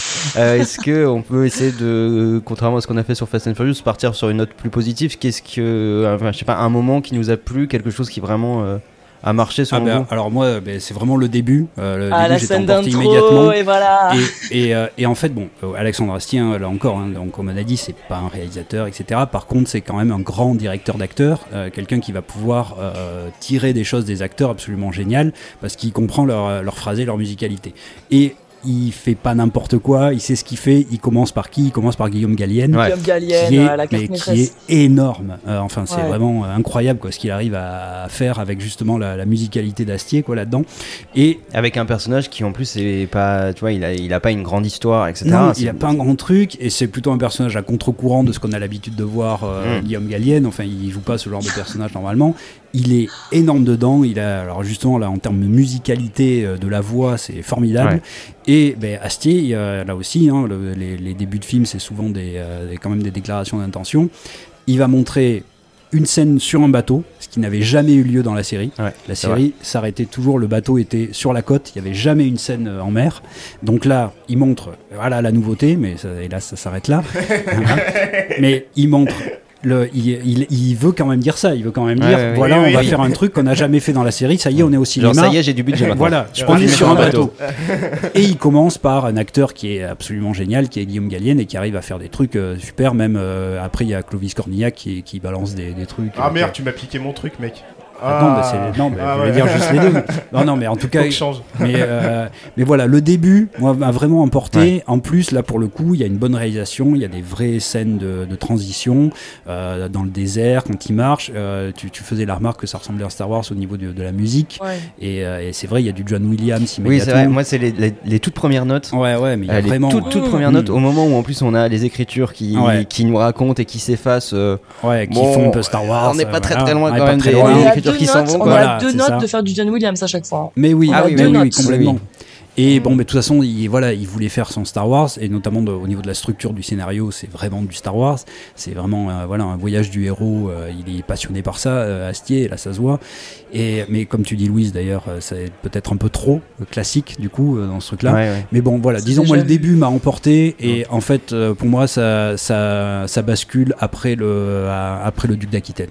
Ouais, exactement. voilà, moi, Ouais, pour à moi, partir du moment où il s'en va avec le duc d'Aquitaine, euh, jusqu'au duc d'Aquitaine, on est, euh, on est au top. Enfin, en tout cas, il y a tout marche, tout fonctionne bien. Et, euh, et dès qu'il part euh, de, euh, du, du mais vraiment la scène d'après, hein. c'est-à-dire qu'à partir du moment où euh, il est, il arrive Dans la forêt, ouais. avec, ouais, ouais, exactement, dans la Mm, forêt ouais, où il y a. Bohort et tout ça, ben là déjà, il manque une transition, il manque quelque chose. Là, au, au niveau cinématographique, là, c'est vraiment là où je me suis dit, mais Et je pense qu'il manque une scène parce que le duc d'Aquitaine oui. disparaît comme par Mais non, magie. Ah bah Il voilà, manque des scènes, voilà, mais moi bien aussi sûr. ça m'a cassé les couilles. oui, ça. oui, Merci, je pense qu'il manque, il Ah manque non, une ça- scène, ah il a ouais. dû la couper. non, non, non. Ah non, moi, non, pour ça, moi, il manque une scène de transition en tout cas. Oui, Oui, oui. le duc d'Aquitaine, il, il s'en va parce que parce qu'il l'abandonne pendant la nuit. Ouais. Donc je suis pas sûr qu'il manque la scène où le duc d'Aquitaine s'en aille. Oui, mais il manque mais- quelque il chose. manque une transition. oui, mais- non, non, non, je Quelle est la motivation du coup du, du, du, du- Ouais. du duc Enfin, Oui, Bah, voilà. On comprend ça. pas trop. non, en fait, je pense que vous comprenez parce que ce que vous me disiez dans la série, il a l'habitude de, de se barrer euh, comme ça. Non, non, euh, non. Non, moi je trouve, on comprend parce qu'il arrête pas de dire, vous allez rencontrer la résistance. Ouais. Ouais. Et il l'emmène. euh, Il y a une truc un peu lourd de, on va vers le nord, non, non, on va vers l'est, on va vers le nord, non, non, on va vers l'est. Et c'est évident. En plus, pour ceux qui connaissent la série, c'est vrai, ils- disent qu'ils sont sur euh, les, les terres de. En gros, il dit, il dit pas les terres de Bohort, mais euh, oui, mais c'est il est à là où il vient. Voilà, exactement. Il est à Gaunes, donc Il est nous à on sait que mais c'est Mais tu vois, comme il arrête pas de dire, on va faire un goûter. euh, Je vous emmène euh, au nord, non, je vous emmène à l'est, etc. Et que le matin il est pas là, moi je me suis dit, bon bah ok, la résistance elle est là. Hmm. Alors juste, euh, je- après je termine là-dessus. Vas-y, vas-y. C'est une parenthèse, mais juste tu fais jouer ce personnage-là par Alain Chabat. Et moi, tu vois, je connais pas la série et c'est hyper bizarre de voir Alain Chabat disparaître au bout de. Ok, Ah, ça, oui, je comprends. Au bout de 20 Oui. minutes de film comme ça. Mais dans la série, il est comme c'est un vraiment un petit guest. personnage. Voilà, c'est un guest, ouais, exactement. D'accord. Ouais. Ok. Bah, de toute façon, moi je dirais que les personnages ils sont tous traités comme euh, les Bah, traités un la petit Chabat, peu, hein. oui, c'est des guests Ouais, ou des caméos, euh, c'est plutôt ça, hein, euh, Mhm. complètement. Oui, Géraldine Mais- Nakache, qui n'était, qui- elle était déjà dans ouais. la série Ouais, ouais, Oui, oui, ouais, pareil. Elle, jouait le même rôle. Ouais. duchesse. Ok. Hmm. Elle joue grave bien d'ailleurs. Mais, mais là, c'était vraiment ça, parce que là, là par exemple, bon, je veux pas faire le, le prof de narration cinématographique, machin, mais il y a, Mais tu vas le faire. Oui, voilà. c'est une prétérition, hein, ce que je viens de faire, hein, évidemment. Mais On- non, mais là, tu vois, juste une scène où tu vois Bohort, par exemple, euh, préparer la, cette Ouais, table ronde ouais, improvisée, tu vois, parce qu'il aime bien en plus mettre des fleurs, des trucs comme ça, et puis tu vois, tu, tu le vois un peu triste, un peu machin, mais que quand même, il a refait une table ronde, tu vois, tout Ouais. seul dans la forêt, machin. Mais juste ça, là, c'est du show don't tell, hein, du cinéma, mais juste ça, ça aurait duré 10 secondes, et du- d'un coup, ça donnait quelque chose au personnage de Bohort. Tu vois, Mm. d'un coup. Il n'y avait pas besoin de dialogue, il y avait... mais sauf que sans dialogue, Alexandre Astier, encore une fois, il sait pas mettre des, des scènes qui ont du sens sans, le- sans les dialogues. Et là, du coup, ben, ça tombe comme un cheveu sur la soupe. Quoi. Euh, du coup, on est sur ces scènes euh, qu'on a bien aimées ou ces passages qu'on a bien aimés. Louise, est-ce qu'il y a un truc, toi, que tu retiens euh, dans ce, Mais, dans ce, dans ce bah, bah, c'est comme Fred. euh, c'est comme Fred, tu vois. J'ai vu euh, la, la scène d'ouverture avec euh, Guillaume Gallienne. J'ai vraiment ri, quoi. Là, c'est c'est vraiment fort. Après, je me suis dit, mais qui est ce type Euh, Ouais, Où ouais. est-ce qu'il veut nous emmener et tout? Et euh, du coup, j'étais intriguée dès le départ. Et après, ce qui suit, c'est l'arrivée des Saxons euh, Ouais, ouais. à Camelot. Et là Mhm. aussi, Avec j'ai trouvé Sting. cette scène très réussie. Sting Ouais. Avec Sting et tout, mais Sting apparaît déjà dans le trailer, j'ai vérifié. Donc c'est Ouais. pas forcément un spoiler, tu vois. Mais, Mais là on a le droit, t'as le Non, droit, mais t'as là, le droit. Non, mais Louise, on a Ah, le droit, on est en partie. Lâche-toi, lâche-toi. Non, et du coup, quand ils sont en train de parler avec les Saxons, je crois, ils font une forme de sous-traitance pour que les Saxons euh, Ouais. Ouais. cherchent euh, Arthur. Hmm. Euh, et qu'en même temps, on voit ce petit groupe de, de jurisconsultes un peu véreux. Ouais, et j'ai beaucoup aimé, en fait, c'est ça, la, la première demi-heure. J'ai trouvé ça très réussi, quoi. Puis super Hmm. drôle. Ok. Avec les Saxons déguisés en, en punk, moitié punk, moitié garde royale de Buck- Buckingham Palace. Et puis ce petit côté, justement, on veut, on veut montrer l'étendue du royaume et, et la diversité de cette époque et tout. Non, je trouve ça très réussi. Et Bah puis oui, Antoine oui. Decaune, une question, est-ce qu'il est, qu'il est dans la série aussi? Ouais, aussi, ouais. Il Ouais. même Ok. truc, ouais. ouais, Non, après ce petit groupe là de, de, de conseillers. euh, Bah, en Euh, fait, c'est les renégats. C'est-à-dire, quand, Ah. euh, quand euh, Lancelot a fait sécession et parti avec Guenièvre et tout ça, bah, il y a le roi Lot et puis euh, les autres là qui sont autour de lui qui, euh, qui ont soutenu Lancelot. Quoi. Donc c'est des- Et- Ok. j'ai- ah oui, à ce propos, juste, pardon, une parenthèse. Est-ce Mm. que tu te souvenais que le père Blaise faisait partie des renégats. Ah non, il faisait pas partie Ouais, des renégats du tout, mais c'est quelqu'un qui, à mon avis, est attaché au pouvoir plus Oui, oui, que oui. à Mais Arthur. euh, je, me- je me souvenais pas que dans la série on avait eu cet indice non, il y, avait pas. Ouais. C'est le scribe officiel, disons, du pouvoir. C'est Euh, le scribe et le prêtre. Oui, exactement. C'est-à-dire, c'est l'envoyé du Vatican, Ouais, en fait, c'est ça, ouais. de- au- au- au- sur le pouvoir euh, de l'ogre, quoi, du royaume de l'ogre. Donc, euh, du coup, bah, il est là, euh, mais comme le, comme le jurisconsulte, quoi. Finalement, Ouais, ils servent le pouvoir, quoi. Euh, Steven Ah, il y, a- y y une scène qui est, Pardon. qui est drôle aussi, euh, c'est quand on retrouve euh, du coup le, le papa de Arthur, c'est ça? Euh, non. Le beau-père? Ah, le Ah, beau-père, pardon. père de voilà. Donc Ouais. là, pareil, on a des changements de de- d'espace. c'est toujours Mhm. pareil dans la première partie du film et c'est je trouve ça assez sympa justement de changer. euh, Ouais. Et, euh, Ah, quand on les voit faire leur potager là? Mm. Et j'ai l'impression qu'en fait, que j'écoutais les gens rire dans la salle. Et ce qui- les, les blagues sur le jardinage et le bêchage, ça faisait rire à chaque fois. Tu vois, les gens de. Voilà, les boomers, quoi. Et euh, j'ai l'impression Ouais. qu'il y avait quand même des sketchs dirigés à, voilà, à mes parents, tu vois. Alors, je pense que c'est parce que en fait, le personnage de Léo Ouais. Dagan, il est euh, diamétralement opposé à ça. quoi. C'est-à-dire que normalement, c'est un chef de guerre qui adore justement les, les machines de guerre. C'est pour ça qu'il est Mm. fasciné quand les Burgondes arrivent avec leurs leur trébuchets et tout ça. Ouais. C'est un gars qui est obsédé par la défense, par les grandes Ah, machines merci. de guerre, Ouais. par Ouais. les tours de défense, etc. mais merci de le préciser parce Et que du du coup- je voyais tout le monde se marrer. Bah Moi, ça me faisait chier parce que je comprenais pas Et trop du là. coup, le voir en jardinier, c'est euh, c'est l'exact opposé de l'image qu'on pouvait avoir de lui en fait. Normalement, c'est plutôt un personnage tyrannique. euh, Ouais, voilà, quand exactement. C'est c'est c'est le mec qui à chaque fois veut décaniller des gens, qui veut faire des pendaisons publiques, etc. Donc le voir ouais. bêcher des betteraves, euh, c'est pas normal quoi là, dans le truc. Là, c'est vraiment un décentrement du personnage, je pense, Mm. plus que des blagues sur les blettes Ouais. euh, qui ont fait rire. Ok. Steven, une scène qui t'a marqué? Euh, une scène qui m'a marqué, euh, bon bah pour pas redire euh, sur le début, où je suis, je suis globalement d'accord sur, sur le début. euh, cinématographiquement, il n'y a pas vraiment de scènes qui m'ont marqué. Ouais, J'ai ouais. bien aimé, Ouais. euh, je vais dire le traitement de la relation entre euh, Guenièvre et Arthur. Ouais. On attend un peu, même si euh, le biais qu'il prend pour euh, nous expliquer ça, je le trouve euh, désastreux. Mais le- fait que, tu vois, il y a un prétendant de Guenièvre et que il laisse faire et tout, j'ai trouvé Ouais. que c'était une, une manière sympa en fait de, de faire cette arrivée où c'est lui qui va lui ouvrir la porte, mais euh, plus ou moins par accident, Ouais. etc. Puis après, bon après j'ai pas compris pourquoi il fallait absolument qu'il monte. Euh, Oui, c'est c'est pas ouais. clair non plus. Ouais, c'était un peu gratuit, c'était un peu un, un peu lourd, et surtout euh, le passage par les flashbacks, on y reviendra après, mais Ah ouais. pour nous expliquer pourquoi, en gros, il va. euh, Ça, c'est une catastrophe. ça n'a aucun bien, intérêt. Steven, pas une scène que Non, tu mais-. Je te- voilà, j'essaie de- d'expliquer ce que j'ai bien aimé, même si c'est pour moi un peu mal foutu. Mais voilà, le fait de, re- de Ouais. voir Arthur pour la première fois, en fait, euh, euh, se tourner vers Guenièvre, j'ai trouvé que c'était- assez, c'était à la fois attendu. On attendait ce truc-là. Il y a des indices hein, dans les saisons Mhm. précédentes qui, qui nous donnent. Oui, oui. Là, j'ai trouvé ça cool Ouais. de voir ça. Après, voilà, j'ai pas de scènes spécialement Ouais, qui m'ont marqué parce que pour moi, il y en a pas euh, Mhm. des Ouais. scènes marquantes. Et, Mhm. Mais ça empêche et pas qu'est-ce que, que, vous le- pensez du. Ouais. Oui. Qu'est-ce que vous pensez du moment euh, où il va chercher Excalibur et Non, non, non, mais euh, c'est ma scène, c'est ma scène. me le- non, non, ces, non, non, ah, ces- attends, ces attends, attends. baraquements de touristes. Alors, ben, justement, c'est la scène de Gaël, Attends, en c'est pas parler. tout à fait cette scène-là, c'est la scène d'après. Alors, la, la scène qui m'a fait marrer, moi, parce que Ah. je dis, ouais, euh, c'est vrai que c'est pas cool de, euh, de pas connaître l'univers, du coup, on est sur le carreau sur pas mal de trucs. Mais Mhm. alors là, je pense que ça a eu un côté positif. C'est euh, le, le comique de service, donc qui est Perceval. Perceval, voilà. Je connaissais pas du tout ce perso-là. Et avant de retirer euh, l'épée Excalibur, ils doivent faire un jeu. Ouais. Alors qui est le Ah oui. je sais pas quoi. D'ailleurs, le Hmm. robot. Le- je sais oh, plus. Voilà, Ouais, je l'ai plus en Robotoc, tête le plus. Robocock, Hmm. le je sais pas trop quoi. Et alors cette scène m'a fait hurler de rire. Et je pense que ça a marché, d'autant plus que je m'y attendais pas. Ouais. Et les camarades m'ont expliqué qu'en fait c'est un truc assez récurrent dans la Hmm. série. Et le fait que je le sache pas, pour le coup, ça a amplifié Ouais. euh, Parce que- l'humour de la scène. Juste pour situer, Perceval, donc c'est le personnage qui vient du Pays de Galles et Ouais. il propose toujours des jeux qui n'ont strictement aucun sens. Enfin, Et en tout cas, lui, sont- il comprend lui, très il comprend bien. très bien. Euh, dans- visiblement chez lui tout le monde comprend, mais Ouais. pour les autres personnages et pour le spectateur c'est absolument Mm. incompréhensible. Et il y a ouais. ce truc, En même temps, qui les, revient. les- les jeux de Pays de Galles euh, sont incompressibles, tu sais. enfin, C'est comme le foot australien, quoi. Prenez le foot australien. Personne. personne n'a cherché à regarder ça, Louise. Peut-être ça peu. Et- Mais euh, voilà, le truc de vous pouvez jouer avec un ballon si vous voulez, ça change rien. c'est les points ouais. qui comptent. C'est un truc qui revient souvent de Ouais. vous voulez des dés, bah c'est Mm. pas c'est pas grave, d'habitude on joue avec des bûches mais on peut on peut jouer avec des dés sans jouer. on comprend rien. Alors moi tu vois pas euh, toi tu dis que t'as apprécié ça. Moi j'ai Ouais. trouvé qu'elle marchait beaucoup moins Ouais, bien cette aussi, scène euh, parce qu'on l'a vu la série. beaucoup mieux Ouais. dans la série. Et, et ouais, c'est ça. Et on l'a vu beaucoup moi, mieux je, dans la série. je Ouais, la connaissais mais- pas. Mais du coup je suis content d'avoir ton avis parce que Ouais. Pour moi, et d'ailleurs j'ai l'impression que dans la salle, il y avait beaucoup de monde dans la salle, il y a eu assez peu de rire Ouais. sur cette scène-là par rapport Ouais. à... Ce qui pouvait être qui attendu. pouvait, ouais. Ouais. Mais c'est bien, je comprends mieux pourquoi j'étais pas en harmonie avec le public. Ouais, euh, bah dans ouais, la mais clairement. Ouais, ouais. Et c'est c'est vrai moi aussi, hein, j'ai trouvé exactement pareil, c'est mieux fait dans la série, c'est plus marrant dans la série. Là, ça, Là, c'est c'est long déjà. c'est long c'est et très puis long. ça, ça tire tellement vers l'absurde que.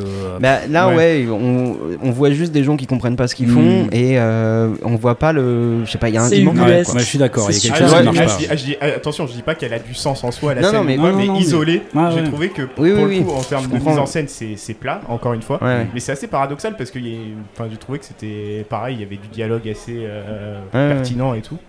Mais euh, voilà, ça me fait marrer. Mais moi j'ai trouvé que tu vois dans l'économie du film c'était une scène qui était très très longue Mm. qui vient péter un peu euh, l'accès euh, à Excalibur et tout Il y a plusieurs trucs ouais, qui viennent péter là. et qui et qui en fait je l'ai trouvé pas si drôle que, que les autres peut-être parce que euh, parce qu'on a l'habitude et qu'on a vu des trucs plus drôles. Mm. Toi Louis t'en as pensé quoi qui toi qui connais moins aussi la, la série scène du jeu là.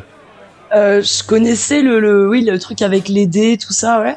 Ouais. Mais euh, j'ai quand même ri, surtout le moment où ils ont commencé à sortir les petites brindilles de d'air. Ah ouais, moi ça m'a fait trop. Et là, t'es là, mais qu'est-ce qui se passe? Il n'y a pas de phase de jeu, le ballon Ouais, il sert à euh, rien, ouais, la dame du fait- lac elle saute sur le tas, enfin. ouais, franchement, elle est drôle la scène. Enfin, moi, alors pour ceux qui ne l'ont pas vu, je pense que ça peut être une scène très drôle.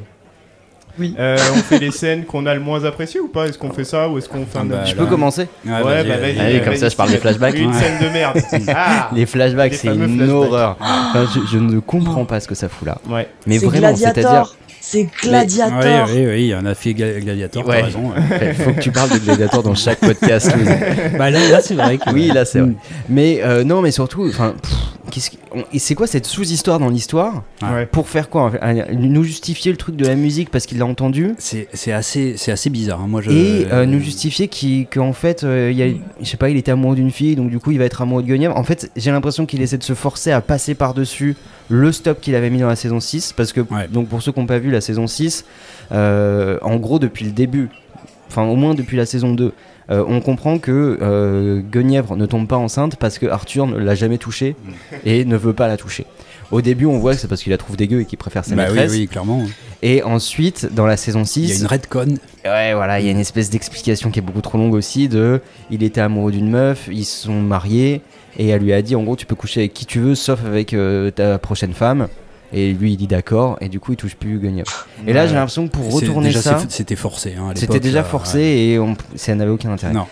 Et là j'ai l'impression que c'est uniquement pour retourner ça qui va chercher et en même temps pour justifier qui tue j'ai ça j'ai pas compris pourquoi il tue Ouais. pas euh, Non, mais- Lancelot parce Ouais. qu'il a tué une Mais meuf ouais. Ouais, ouais, ouais, je suis d'accord avec Par rapport à Lancelot, en fait, c'est très bizarre le, le- le lien entre les, Non, mais les deux scènes, quoi. Ah, mais ouais, complètement. Sémantiquement, ça marche pas. euh. Mais oui, Mais alors- du coup, on Et- pense qu'il épargne Lancelot parce que Parce qu'il a tué- euh, ouais, il ne veut pas il- se revenger. euh, Oui, oui, comme- Ouais, oui, c'est il y ça, Dans le il y a un peu du style.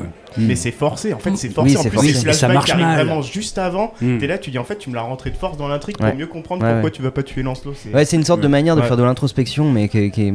Mais en fait, en- encore une fois, je trouve que euh, dès que c'est pas du dialogue théâtral, Ouais. euh, Alexandre Astier, il patauge et que dans le show don't tell du cinéma, hein, c'est montrer quelque chose pour pas le dire, et donc bah, du coup euh, faire confiance à sa réalisation pour euh, montrer des choses et pour le, euh, pour les, pour qu'il y ait du sens. C'est pas très subtil. Eh ben, non, mais c'est même pas que c'est pas subtil, c'est que ça marche pas, quoi. Ouais, ouais, C'est- ouais. Là, ça, ça tape à côté. Euh, moi, je voyais ça un peu. Bon, vous savez, on a, euh, comme dans Watchmen, il y a, il y a ce truc là de, de- de l'épisode des pirates Ouais. là, qui, qui vient Oui. dans la narration, Mhm. et qui est un peu bizarre. On se demande machin, Ouais. et qui à la fin fait sens comme Ouais, une ouais, allégorie de- du monde qu'on vient de voir. Et j'ai vu ça un peu de la même manière. Et euh, mais sauf qu'à la fin, mais ça fait pas sens, quoi. Bah non, c'est c'est forcé en et, fait ouais, à chaque fois. et du coup, ça marche pas, quoi. Et, euh, et du coup, on a, on a ces trucs-là. Alors, je pense aussi que, euh, d'une part, il, il fallait aussi que dans ce film, il puisse rassembler tout le monde, c'est-à-dire le, euh, le public de Camelot du début, le public de Camelot de, de la fin, et euh, finalement que les gens, les déçus de Camelot puissent revenir. Et du coup, à mon avis, il a mis dans ses flashbacks tous les trucs qui marchaient pas très bien dans la série là.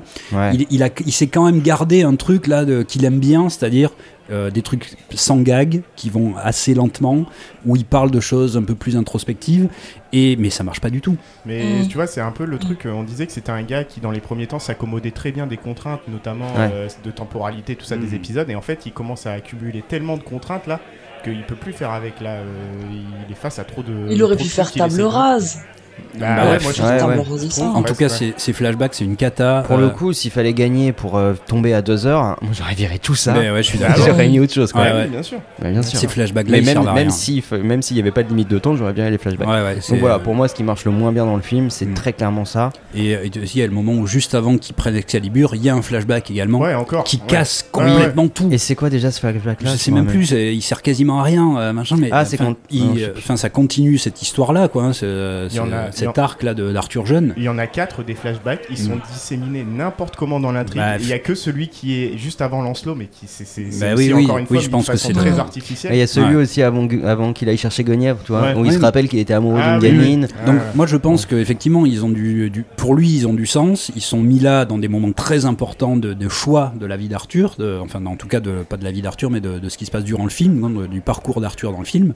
Mais à chaque fois oui c'est c'est quelque chose qui va casser le, le- le truc. Moi le, le flashback avant Excalibur il m'a vraiment gonflé. Il aurait fallu faire un peu avant, c'est-à-dire au moment où peut-être Arthur marche vers Excalibur Ouais. et où là il pouvait avoir ce flashback là, mais surtout pas couper Mm. un moment qui est censé être épique. Ouais. En fait le truc c'est qu'à chaque fois qu'il y a de l'épique qui doit arriver, Exactement. bam Il y a- il le ouais. casse. Ouais. Il casse l'épique soit avec une mauvaise réalisation, soit avec une mauvaise narration, soit avec des mauvais effets spéciaux. Enfin, il y a plein de choses. Mais en tout cas, l'épique est systématiquement Ah, cassé dans le film.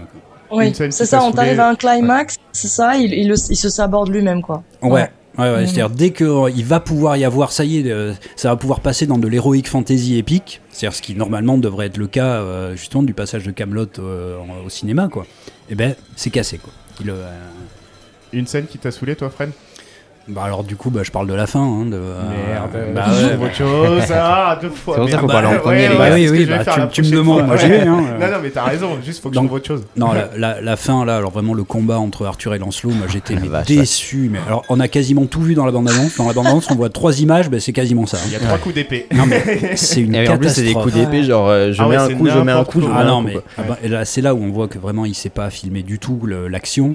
Euh, alors c'est clairement euh, une reprise du Retour du Jedi, hein, du, du combat Ouais. entre Luke Skywalker et, Ouais, euh, et Dark Vador avec l'étoile noire qui s'effondre dans le fond. Il y a vraiment le- la même chose quoi. Ouais, mais là, filmé d'hyper près et tout, Ah, donc mais- ça marche pas. Alors voilà, enfin. c'est-à-dire que la, la réalisation est une catastrophe. Et là, notamment, ben, il y a effectivement un passage d'une kitscherie que j'ai jamais vue, avec un- une contre-plongée ridicule sur le visage d'Arthur Mm. au moment où il, il- il va peut-être tuer Lancelot, Mm. et il le fait pas. Et alors voilà, avec des éclairs, euh, enfin Ouais. des, une, euh, des effets spéciaux pourraves. Euh, là, vraiment, on était dans un très mauvais téléfilm des années 80. Ouais, ouais, ouais. euh, tant au niveau des effets spéciaux, bon, déjà c'est problématique, mais bon, à la limite, ça, ça peut Ouais. être le budget Oui, oui. mais même de la réalisation, quoi. C'est-à-dire des plans de caméra, euh, ça, ça marche pas. Je pense vraiment que voilà, c'est dommage serré, que. ouais. C'est des plans trop oui. serrés, je trouve. Ah ouais, ouais, complètement, Ouais. euh, trop serré. tu regardes les, fi- les films de la contre- KPDP, tu vois, t'avais quand même un plan général, quoi, pour filmer ça, et c'était mal fait, mais on arrivait quand même à regarder. Là, mais c'est complètement. Et Quand on dit qu'il a pas cette grammaire-là du cinéma, euh, bon, ben c'est c'est pas lui faire injure de dire qu'il n'est pas génial partout. Parce que là, euh, en fait, il a voulu être George Lucas, euh, Luke Skywalker, John Williams, Ouais. Marcia Lucas qui a monté euh, le premier Star Wars et qui a donné la grammaire de Star Wars avec ça. Euh, il a voulu être Gary Kurtz qui était le, le producteur qui maîtrisait George Lucas. Il a, enfin, il a voulu être tout le monde. Et je voulais revenir sur ce truc des, des scènes d'action. Euh, Il y a un truc qui me, qui me plaît moi, bien, moi, comme théorie, c'est de dire que en termes de mise en scène pure, ce qu'il y a de plus compliqué à faire au cinéma, c'est de faire une bonne scène d'action. Parce que c'est Mhm. hyper dur de spatialiser, en Ouais. fait, une scène Ah, d'action. mais là, il y a. Et en Ouais, fait, ouais. c'est là où on voit tes qualités de metteur en scène Mm. vraiment pure, tu vois, où tu es capable de rendre un truc dynamique, que ça soit clair, que ça soit lisible. En fait, c'est hyper compliqué. Mais oui, mais là. Les gens voient des scènes d'action et pensent que c'est tout bête, tout méchant, alors Ah, que c'est hyper complexe. et là, je pense que le gars, effectivement, il est confronté à sa limite, c'est que Mais- là, tu es sur de la mise en scène vraiment pure. Ouais. Là, on ouais. voit que pour moi, c'est de la mise en scène euh, d'action comme on le fait au théâtre, Mmh, où c'est figuré quoi. Mm. On, on- Mmh. on met deux épées au gars, il, il se tape vite fait juste pour te dire il y a un Ouais, combat. C'est exactement Parce qu'au théâtre, chorégraphie, hein. C'est pas Mais non, il y a rien de chorégraphié. chorégraphié. mais c'est- même ça, tu vois, ils auraient pu prendre le temps, tu vois. euh, de- C'est un homme de théâtre, Ouais. il n'y a, il y a, euh, aucune honte à ça, au contraire, tout son génie vient de là, euh, son génie de- Ouais, des mots ouais. viennent, viennent de là, c'est un homme de théâtre et de musique, et grâce à ces deux aspects, il a fait quelque chose d'incroyable au niveau de- des dialogues, des répliques, etc. Mais il, il faut que dans un film comme ça, il puisse déléguer des choses. Il peut toujours avoir la main, c'est-à-dire euh, euh, dire oui ou non à, à certaines choses, mais que des, des gens viennent l'aider pour, Ouais. euh, pour des choses où il n'est pas aussi génial que, que là. C'est, ça, il peut pas être un génie partout. D'ailleurs, juste euh, avant de donner la parole à Louise et à Gaët euh, sur les scènes euh, qui les ont saoulés, euh, quand on est sur les scènes d'action, moi j'ai été aussi très très déçu par euh, l'attaque des Burgondes en fait. Mais oui, ouais, je moi m'attendais c'était mon, deuxi- deuxième truc. Ouais. au Bah, laquelle attaque. L'attaque réussie, l'attaque Ouais. réussie des Ouais, Burgondes où il y a l'élément musical Ouais. Qui qu'on voyait venir et qui était, Ouais, mais là, moi, Ouais, ça- ouais. j'ai qui était été une putain d'idée. En non, vrai, c'est mais une j'ai putain été d'idée. déçu, mais à un niveau. Mais tu sais, t'avais exactement la même scène avec les catapultes dans Astérix et Obélix Mission Cléopâtre, Oui. justement, Ouais. Ouais. où le gars, euh, Alain Chabat, il s'en sortait avec cette scène-là, Ouais, là, justement. Ouais, mais là, où- tu vois, je m'attendais en plus, comme comme c'est un musicien qui Ouais, nous a exactement. survendu la musique, Ouais, je ouais. m'attendais à un truc hyper musical Mais et à la fois hyper beau. Mm. Et en fait, elle est quasiment euh, éludée cette Ah scène. non, mais, mais Ouais, même ouais. moi je pensais que ça allait être un peu sa scène euh, qui allait le définir en tant qu'auteur en fait. Ouais. Je- euh, vraiment. ouais, ouais, ça aurait pu, ouais. Mais c'est-à-dire de quelqu'un qui dit voilà moi je moi c'est la musique qui crée. Tu vois c'est la musique qui débloque les situations, c'est la musique qui, qui, qui fait ce que je suis. Il aurait pu, c'est-à-dire que il y avait pu- tous les tous les il y avait tout qui était là. Je me suis dit putain il, euh, il va faire un truc où quand même au-delà de ben, de tout ce qui marche pas, il va quand même se définir en tant qu'auteur. C'est un musicien et voilà voilà ce que crée la musique. Et je ben- m'attendais à, un- à une sorte de mélange tu vois, entre de la musique euh, extra diégétique et puis des sons Ah, mais moi je pensais que ça allait être intra- tout intradiégétique où justement Ouais. au début ils disent les tambours, les tambours en Ouais, ouais, en et place, puis après les qu'après il y allait avoir les trompettes, qu'après il y allait avoir les machins et que tout allait se mettre en place dans une espèce comme ça de synergie.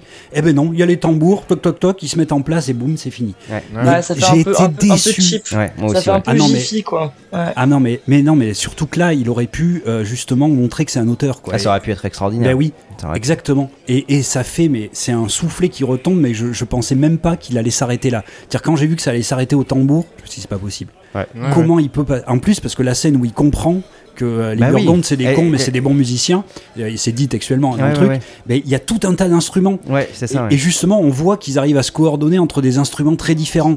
Et il comprend un truc. Et là, je me suis dit, putain, ça va être cool. Là, il va vraiment euh, mettre ce qu'il est tu vois, dans le film. Moi aussi, Mais- j'ai eu beaucoup d'espoir quand on les voit jouer Oh et, que- là.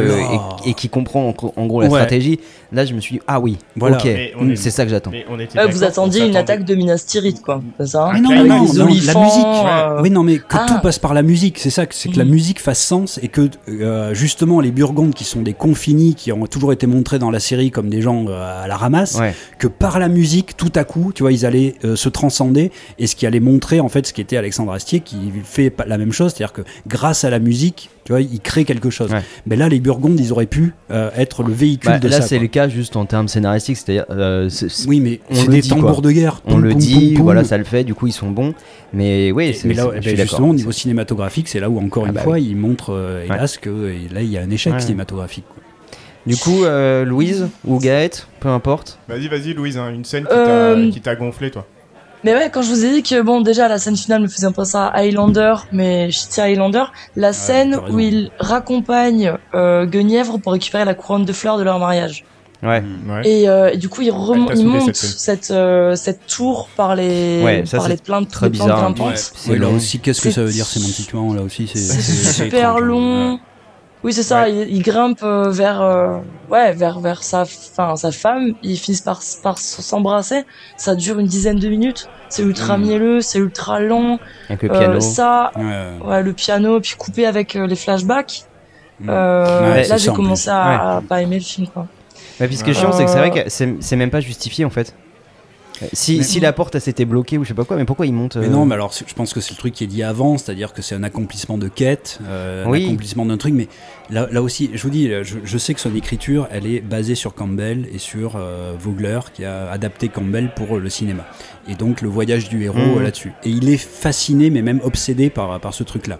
Et donc on voit qu'à chaque fois, il essaie de faire des arcs comme ça, qui, qui sont des mini-voyages du héros, mais déjà, bon, c'est quasiment que pour Arthur. Et à chaque fois, voilà une quête qui va montrer ça. Et des fois, c'est littéral. Hein, C'est-à-dire quand il va dans la caverne, les machins, quand il ressort du monstre. Bon, il y a, y a quelque chose qui est, qui est trop euh, littéral.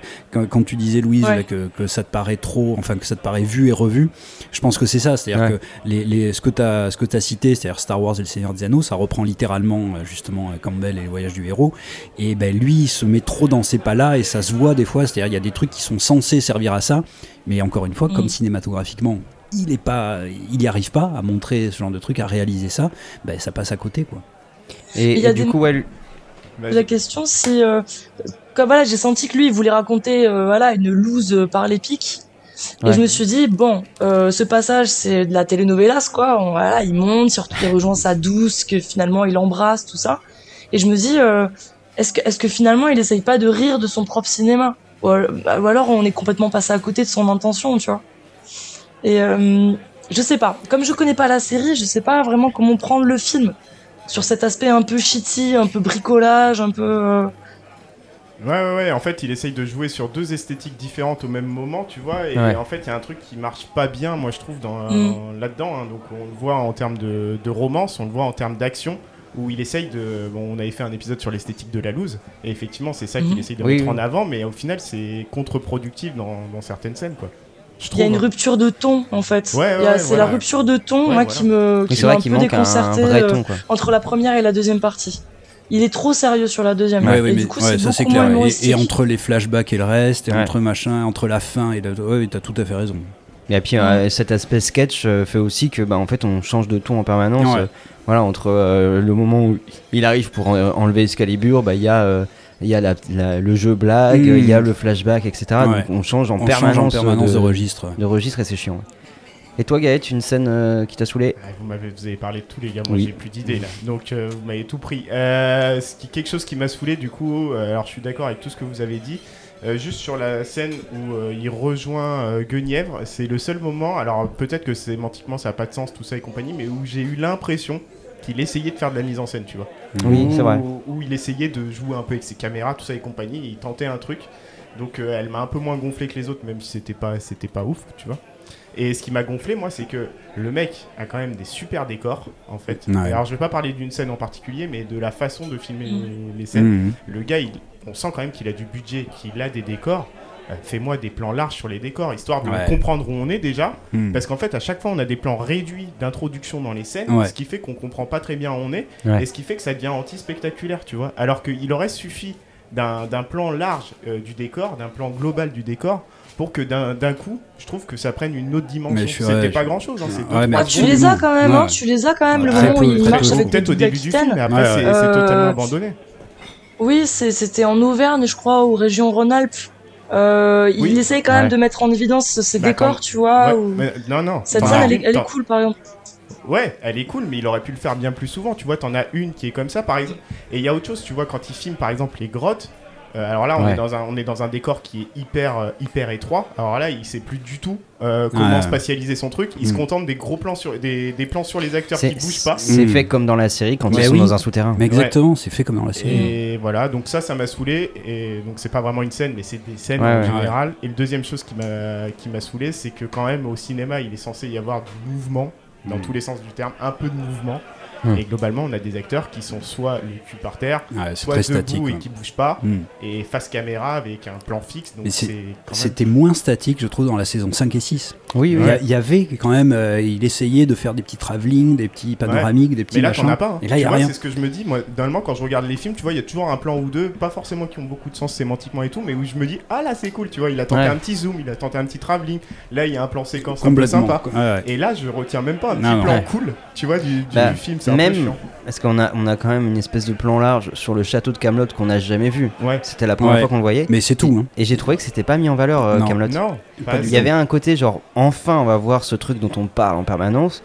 Bon bah c'est un château quoi. Et en fait, on dirait qu'il a fait juste parce que, bah, comme le château va être détruit euh, Ouais. dans le truc, bah, voilà, il fallait quand même qu'on ait euh, des plans d'ensemble. De... Mais en fait, c'est les seuls plans d'ensemble quasiment. D'autant plus que euh, on voit le château euh, globalement, mais ils sont Mm. toujours au même endroit. euh, Ben oui, exactement, ouais. du même angle, du Ouais. même truc. C'est il y, a- il y a vraiment. euh, et alors, quand tu disais là sur, euh, sur, sur les transitions, les choses comme ça, bon, moi je, je pense encore hein, qu'il y a des trucs qui ont été coupés, c'est pas possible, tu vois, qu'il est raté euh, Ouais, mais ce mec, genre de c'est- truc. on- moi je parle de, je parle de plans qui cumulés Mais- euh, te fait durer le film une minute, une minute Mais de plus. je suis. Absolument d'accord. Moi, moi aussi, euh, chaque, chaque truc qui manque, ça aurait duré 10 secondes, Ben machin. ouais. Je sais pas si c'est Ouais. vraiment coupé ou si ça n'existe pas. J'espère que ça, Enfin, je, je sais pas d'ailleurs qu'est-ce qu'il faudrait espérer. poser la question. Oui, je sais pas ce qu'il faut Ouais, espérer, pas ce là. qu'il faut espérer. Dans les deux le- cas, c'est dans pas les- bon, hein. voilà, dans les deux cas, il y a un vrai problème.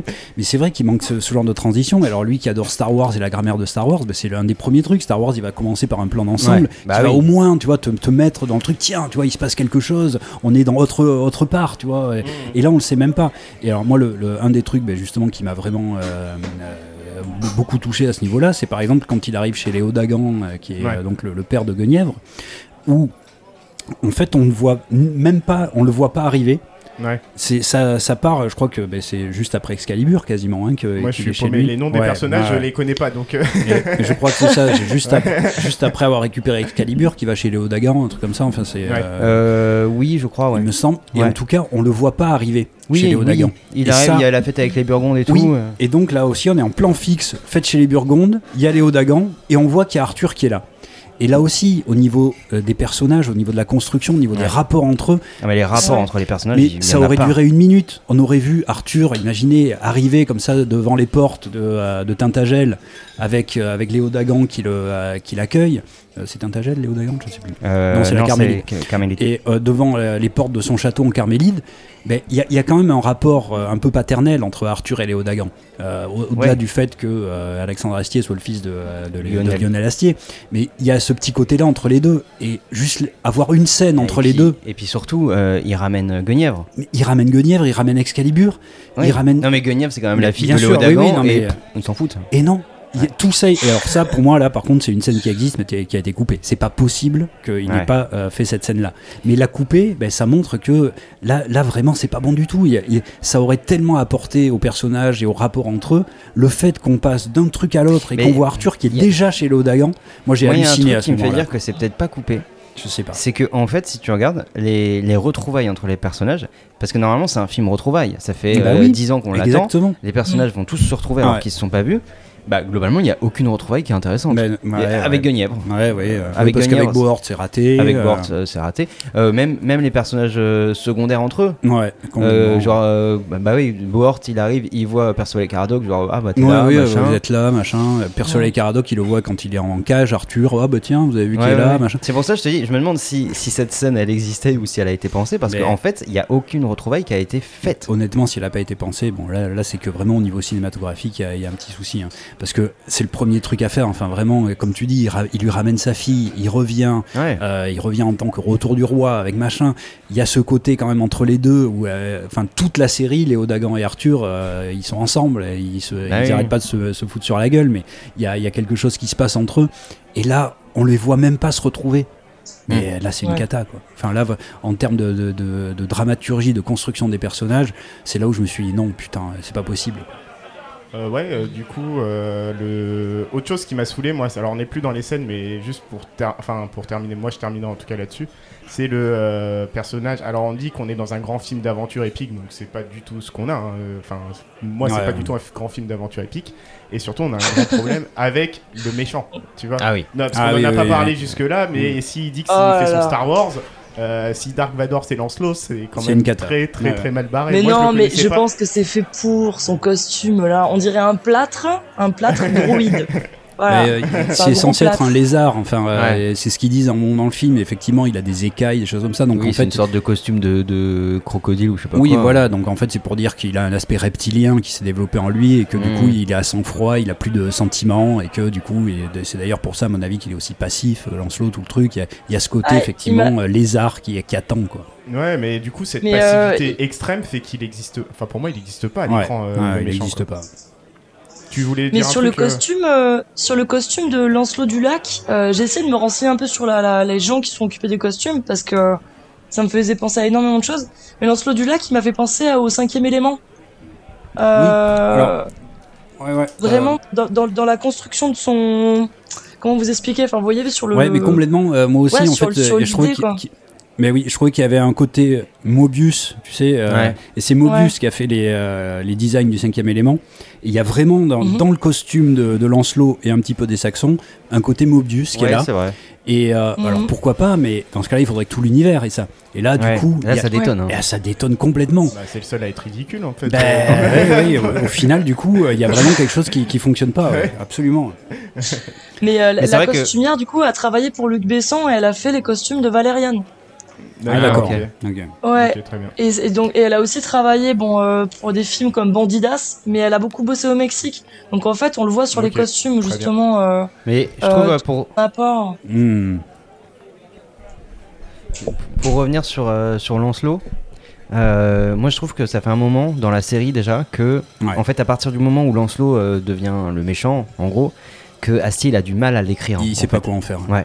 Euh, on, on dirait que vraiment il a du mal à écrire un Lancelot méchant, Mm. à lui donner une crédibilité, à lui donner des motivations. Bah et, oui, là, je trouve qu'on a la forme pure de je sais pas quoi en faire. Ouais. donc Et- il est là. Et donc, du coup, je vais juste le rendre menaçant par sa Mais- présence, Ouais. par son look et des trucs comme ça. Est-ce que mais- c'est pas un li- est-ce qu'il a pas un problème d'écriture lié euh, au genre dans lequel il essaye de d'écrire son méchant? C'est-à-dire qu'en fait, il se dirait son méchant, il est trop sérieux ou il va commencer à faire des choses trop dark et il n'arrive Ouais, pas à trouver cet équilibre entre la comédie Hmm. et l'idée d'avoir un méchant Je charismatique. Je sais pas si c'est- vois. je sais pas si c'est ça ou si c'est euh, parce que normalement quand même il y a, un- il y a une, une très forte proximité entre euh, entre Arthur et Lancelot dans Ouais. les premières séries c'est vraiment Ouais, son ouais. lieutenant c'est Mm. le c'est à la fois son lieutenant son confident et tout et je pense que c'est là c'est un problème de, de je sais pas de construction de- des relations des personnages où euh, il a du mal à écrire cette cette trahison Ouais. et ce rapport de qu'est-ce qu'Arthur doit penser de Lancelot et à la fois ouais. comment Mhm. Lancelot doit se, se comporter Mhm. et je te dis moi dans la série j'ai vu la cassure où en fait Lancelot devient euh, euh, alors qu'il devient un personnage à part eh ben, il devient inintéressant et là bah, c'est le paroxysme de ça quoi Et le duel de fin, en fait, c'est en ce sens, il est décevant aussi. Alors en termes de mise en scène de l'action, ça c'est clair, mais aussi en termes de ligne de dialogue. C'est Oui. censé être Ah, des, retrouva- des retrouvailles entre deux antagonistes. Euh, qui s'opposent fortement, tu dis bon bah au moins ils vont essayer de régler leur compte verbalement avant de Mm. passer à l'action et même cette, euh, cette euh, ces lignes de dialogue tu les as oui pas normalement, vraiment, en fait. normalement c'est bah, le combat de, du, du Star Wars euh, 4 euh, Ouais. avec deux personnages ou, ou même de- du 3 avec euh, Ouais, ces, ces deux personnages qui sont censés être très proches et en Ouais. même temps euh, se oui, deux détester frères ennemis. ouais. Ouais. Là c'est juste deux mecs qui ont des épées qui se tapent dessus, oui, et euh, Mais, effectivement. mais d'ailleurs, sur les t'as- dialogues, il y a une phrase horrible. que Je me souviens plus la phrase qui répète deux fois avant de redescendre. Vous êtes un incapable. Vous êtes un incapable. Il le répète deux fois. Et j'ai rigolé. Je ah, mais attendez, soit c'est de l'humour poussé à l'extrême, soit c'est de euh, la mauvaise rédaction. ouais, tous les cas, je trouve pas ça très bon en termes de dialogue, quoi. Ah ouais, ouais, mais complètement. Mais, euh, mais justement, euh, dans cette fin, même au niveau sémantique, alors aussi dans l'écriture d'un Joseph Campbell, normalement, à la fin, le héros revient avec l'élixir. C'est-à-dire, après le, le dernier combat qu'il a fait, il a un élixir qui, euh, qui fait que il, euh, il revient dans le monde, dans un monde qui va pouvoir changer grâce à ça. Et là, ben, justement, quel est le... quel est l'élixir de, C'est d'Arthur? Ben, Bah, ben, il y a un, à partie Excalibur, mais euh, moi, pour moi, c'est plutôt le, le fait que justement, il ne tue pas Lancelot. quoi. Hmm. C'est pour ça qu'on voit que enfant, Ouais. il tue la, la personne et que là, il va euh, ne pas le tuer. Mais justement, ne pas le tuer devrait être quelque chose qui va renforcer Arthur. Mais va- d'autant plus que, ouais, pardon, mais euh, Mm. le, ce fait de ne pas tuer, là, il s'est- c'est sorti un peu comme un truc euh, genre nouveau. Ah oui, oui, non. Oui, mais alors c'est la caractéristique d'Arthur. Exactement. Justement, je me suis dit, tiens, est-ce que là, Arthur va, Ouais. va prendre Ah, les moi, choses en main allait. Moi aussi, et se dire, et qu'on allait passer à un autre méchant Ouais. après.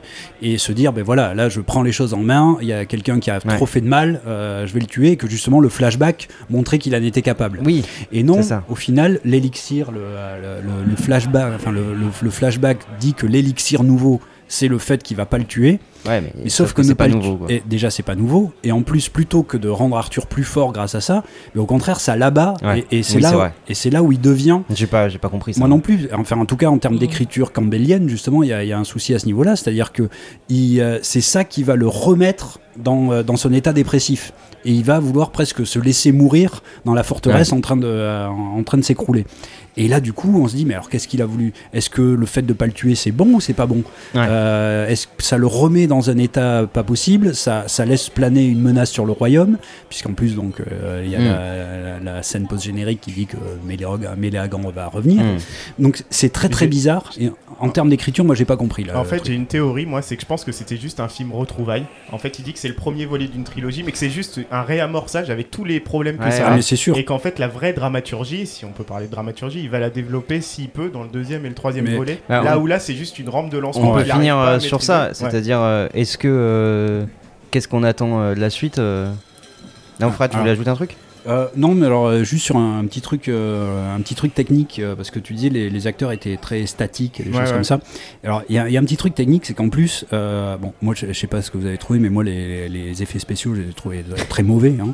Ouais. Et, et la- l'attaque burgonde avec 12 personnes qui arrivent dans la forteresse, c'est- un peu chiant parce que dans la série, en fait, euh, tout se passe hors champ. Toutes les attaques. Mais par contre, on a là aussi la musique, enfin en tout cas le, Ouais. le- le son des attaques, Ouais, ouais. et où on entend qu'il y a énormément de gens. Et donc, ben, on a cette imagination des attaques qui subissent, mais on les voit jamais. Hmm. Et là, ce qu'on voit, c'est assez ridicule en fait. hein. C'est très peu de gens là qui arrivent Oui, dans oui, une c'est 12 forteresse. euh. Voilà, comme en plus l'aspect musical est, euh, est du coup euh, mis de côté, en tout cas il n'est pas développé. Bon.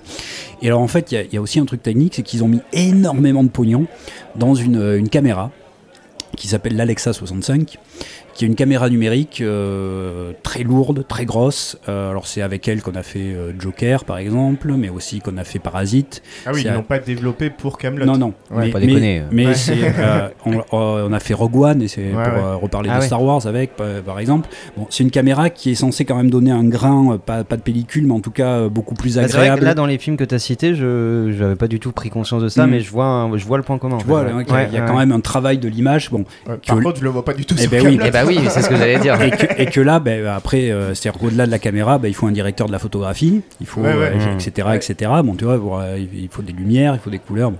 Et, et là, donc, il a mis énormément de, de thunes là-dedans. Et alors, un des problèmes de cette caméra, enfin, il y a plusieurs problèmes. C'est c'est une caméra incroyable qui, qui fait des images en 6,5K. Et ces images-là permettent de rezoomer dans l'image pour avoir quand même du 4K. Bon, bref, c'est pour les gens de qui aiment la refaire de la technique. mise en scène en fait sur la table de montage. Exactement, presque, ouais, c'est ça, c'est-à-dire Ouais, de recadrer l'image dans Ouais, la table ouais. de montage pour Mhm. rester en 4K parce qu'on prend plus que ce qu'on a besoin, Ouais, etc. ok. Ouais, ouais. Mais euh, il y a deux problèmes. D'une part, chaque rush, c'est-à-dire une heure de rush, c'est des téraoctets de, de données. Ouais. Donc déjà, Ouais, on peut pas faire énormément de rush. On revient à un côté pellicule, vous savez, où on Mhm. pouvait pas non plus euh, tourner des heures et des heures. Et en plus, il y a un problème, c'est la profondeur de champ de cette caméra qui est, Ah ouais. euh, qui est, ouais, qui est, une, qui est ridicule et qui fait qu'en fait, euh, dès que l'acteur va un petit peu bouger, il va plus être euh, net. Ah ouais, donc- C'est-à-dire que le- la Ouais. zone de netteté de cette caméra est très très limitée. C'est- Alors c'est pour ça d'ailleurs qu'il n'y a aucune profondeur de champ, tout c'est est très super- flou. mais C'est super que t'en parles parce que justement c'était un truc que je voulais évoquer. Je Ah me oui, disais, oui. euh, les acteurs sont toujours tous au premier plan et Ouais. jamais, on joue jamais avec le Eh fond. vrai. ben non. Et parce que euh, cette caméra-là, en tout cas, rend les choses un petit peu difficiles. On peut Ouais, ouais. évidemment faire du point, etc., mais c'est très difficile. Et du coup, bah, il faut que les, les acteurs soit soient statiques, soit si jamais ils bougent, Mm. eh ben, du coup, il faut que l'équipe technique soit euh, très Ouais, très ouais. bonne et les réalisateurs aussi pour bouger exactement au même moment, etc. Et donc, du coup, bah, là aussi, ça crée une contrainte technique ouais, qui fait que on est un peu obligé d'avoir ce. ce C'est peut-être euh, du coup quelque chose, tu vois, sur Parasite, euh, ça marche hyper bien. Ouais. Moi j'ai trouvé, je savais pas pourquoi, mais j'ai trouvé Parasite, euh, Ouais, tu ouais. vois, juste en termes esthétiques, magnifique. Mhm. Euh, c'est adapté à ça. Est-ce que Ouais. c'est adapté pour faire de l'Eric Eh Fantasy ben, euh, Bah alors, non. ben, en tout cas, tu vois, par exemple, Rogue One y arrive. quand oui, c'est vrai, Rogue One y arrive. ouais. Et euh, alors, euh, je pense quand même qu'il faut des gens qui soient très très compétents là-dessus, Mm. que ce soit des, des gros, des grosses équipes Ouais, euh, ouais. Qui, qui arrivent à faire ça, et que lui, ben, je pense que là, il s'est fait plaisir en disant c'est Oui, mon film, que je vais me prendre une Alexa là 65. Je pense que c'est pour se faire plaisir, encore Mm. une fois. Euh, il pouvait avoir une belle image grâce à ça, mais au final, il l'a pas obtenu. Et au final, ça, ça lui a fait des contraintes de production parce qu'il n'a pas pu faire Ouais, les, mêmes, Ouais. les mêmes mouvements que, de- de- que dans la ça série. explique beaucoup de choses, ouais. Ben oui, ça explique des trucs. Et là aussi, je crois que c'est un mauvais choix parce qu'il a mis énormément d'argent là-dessus.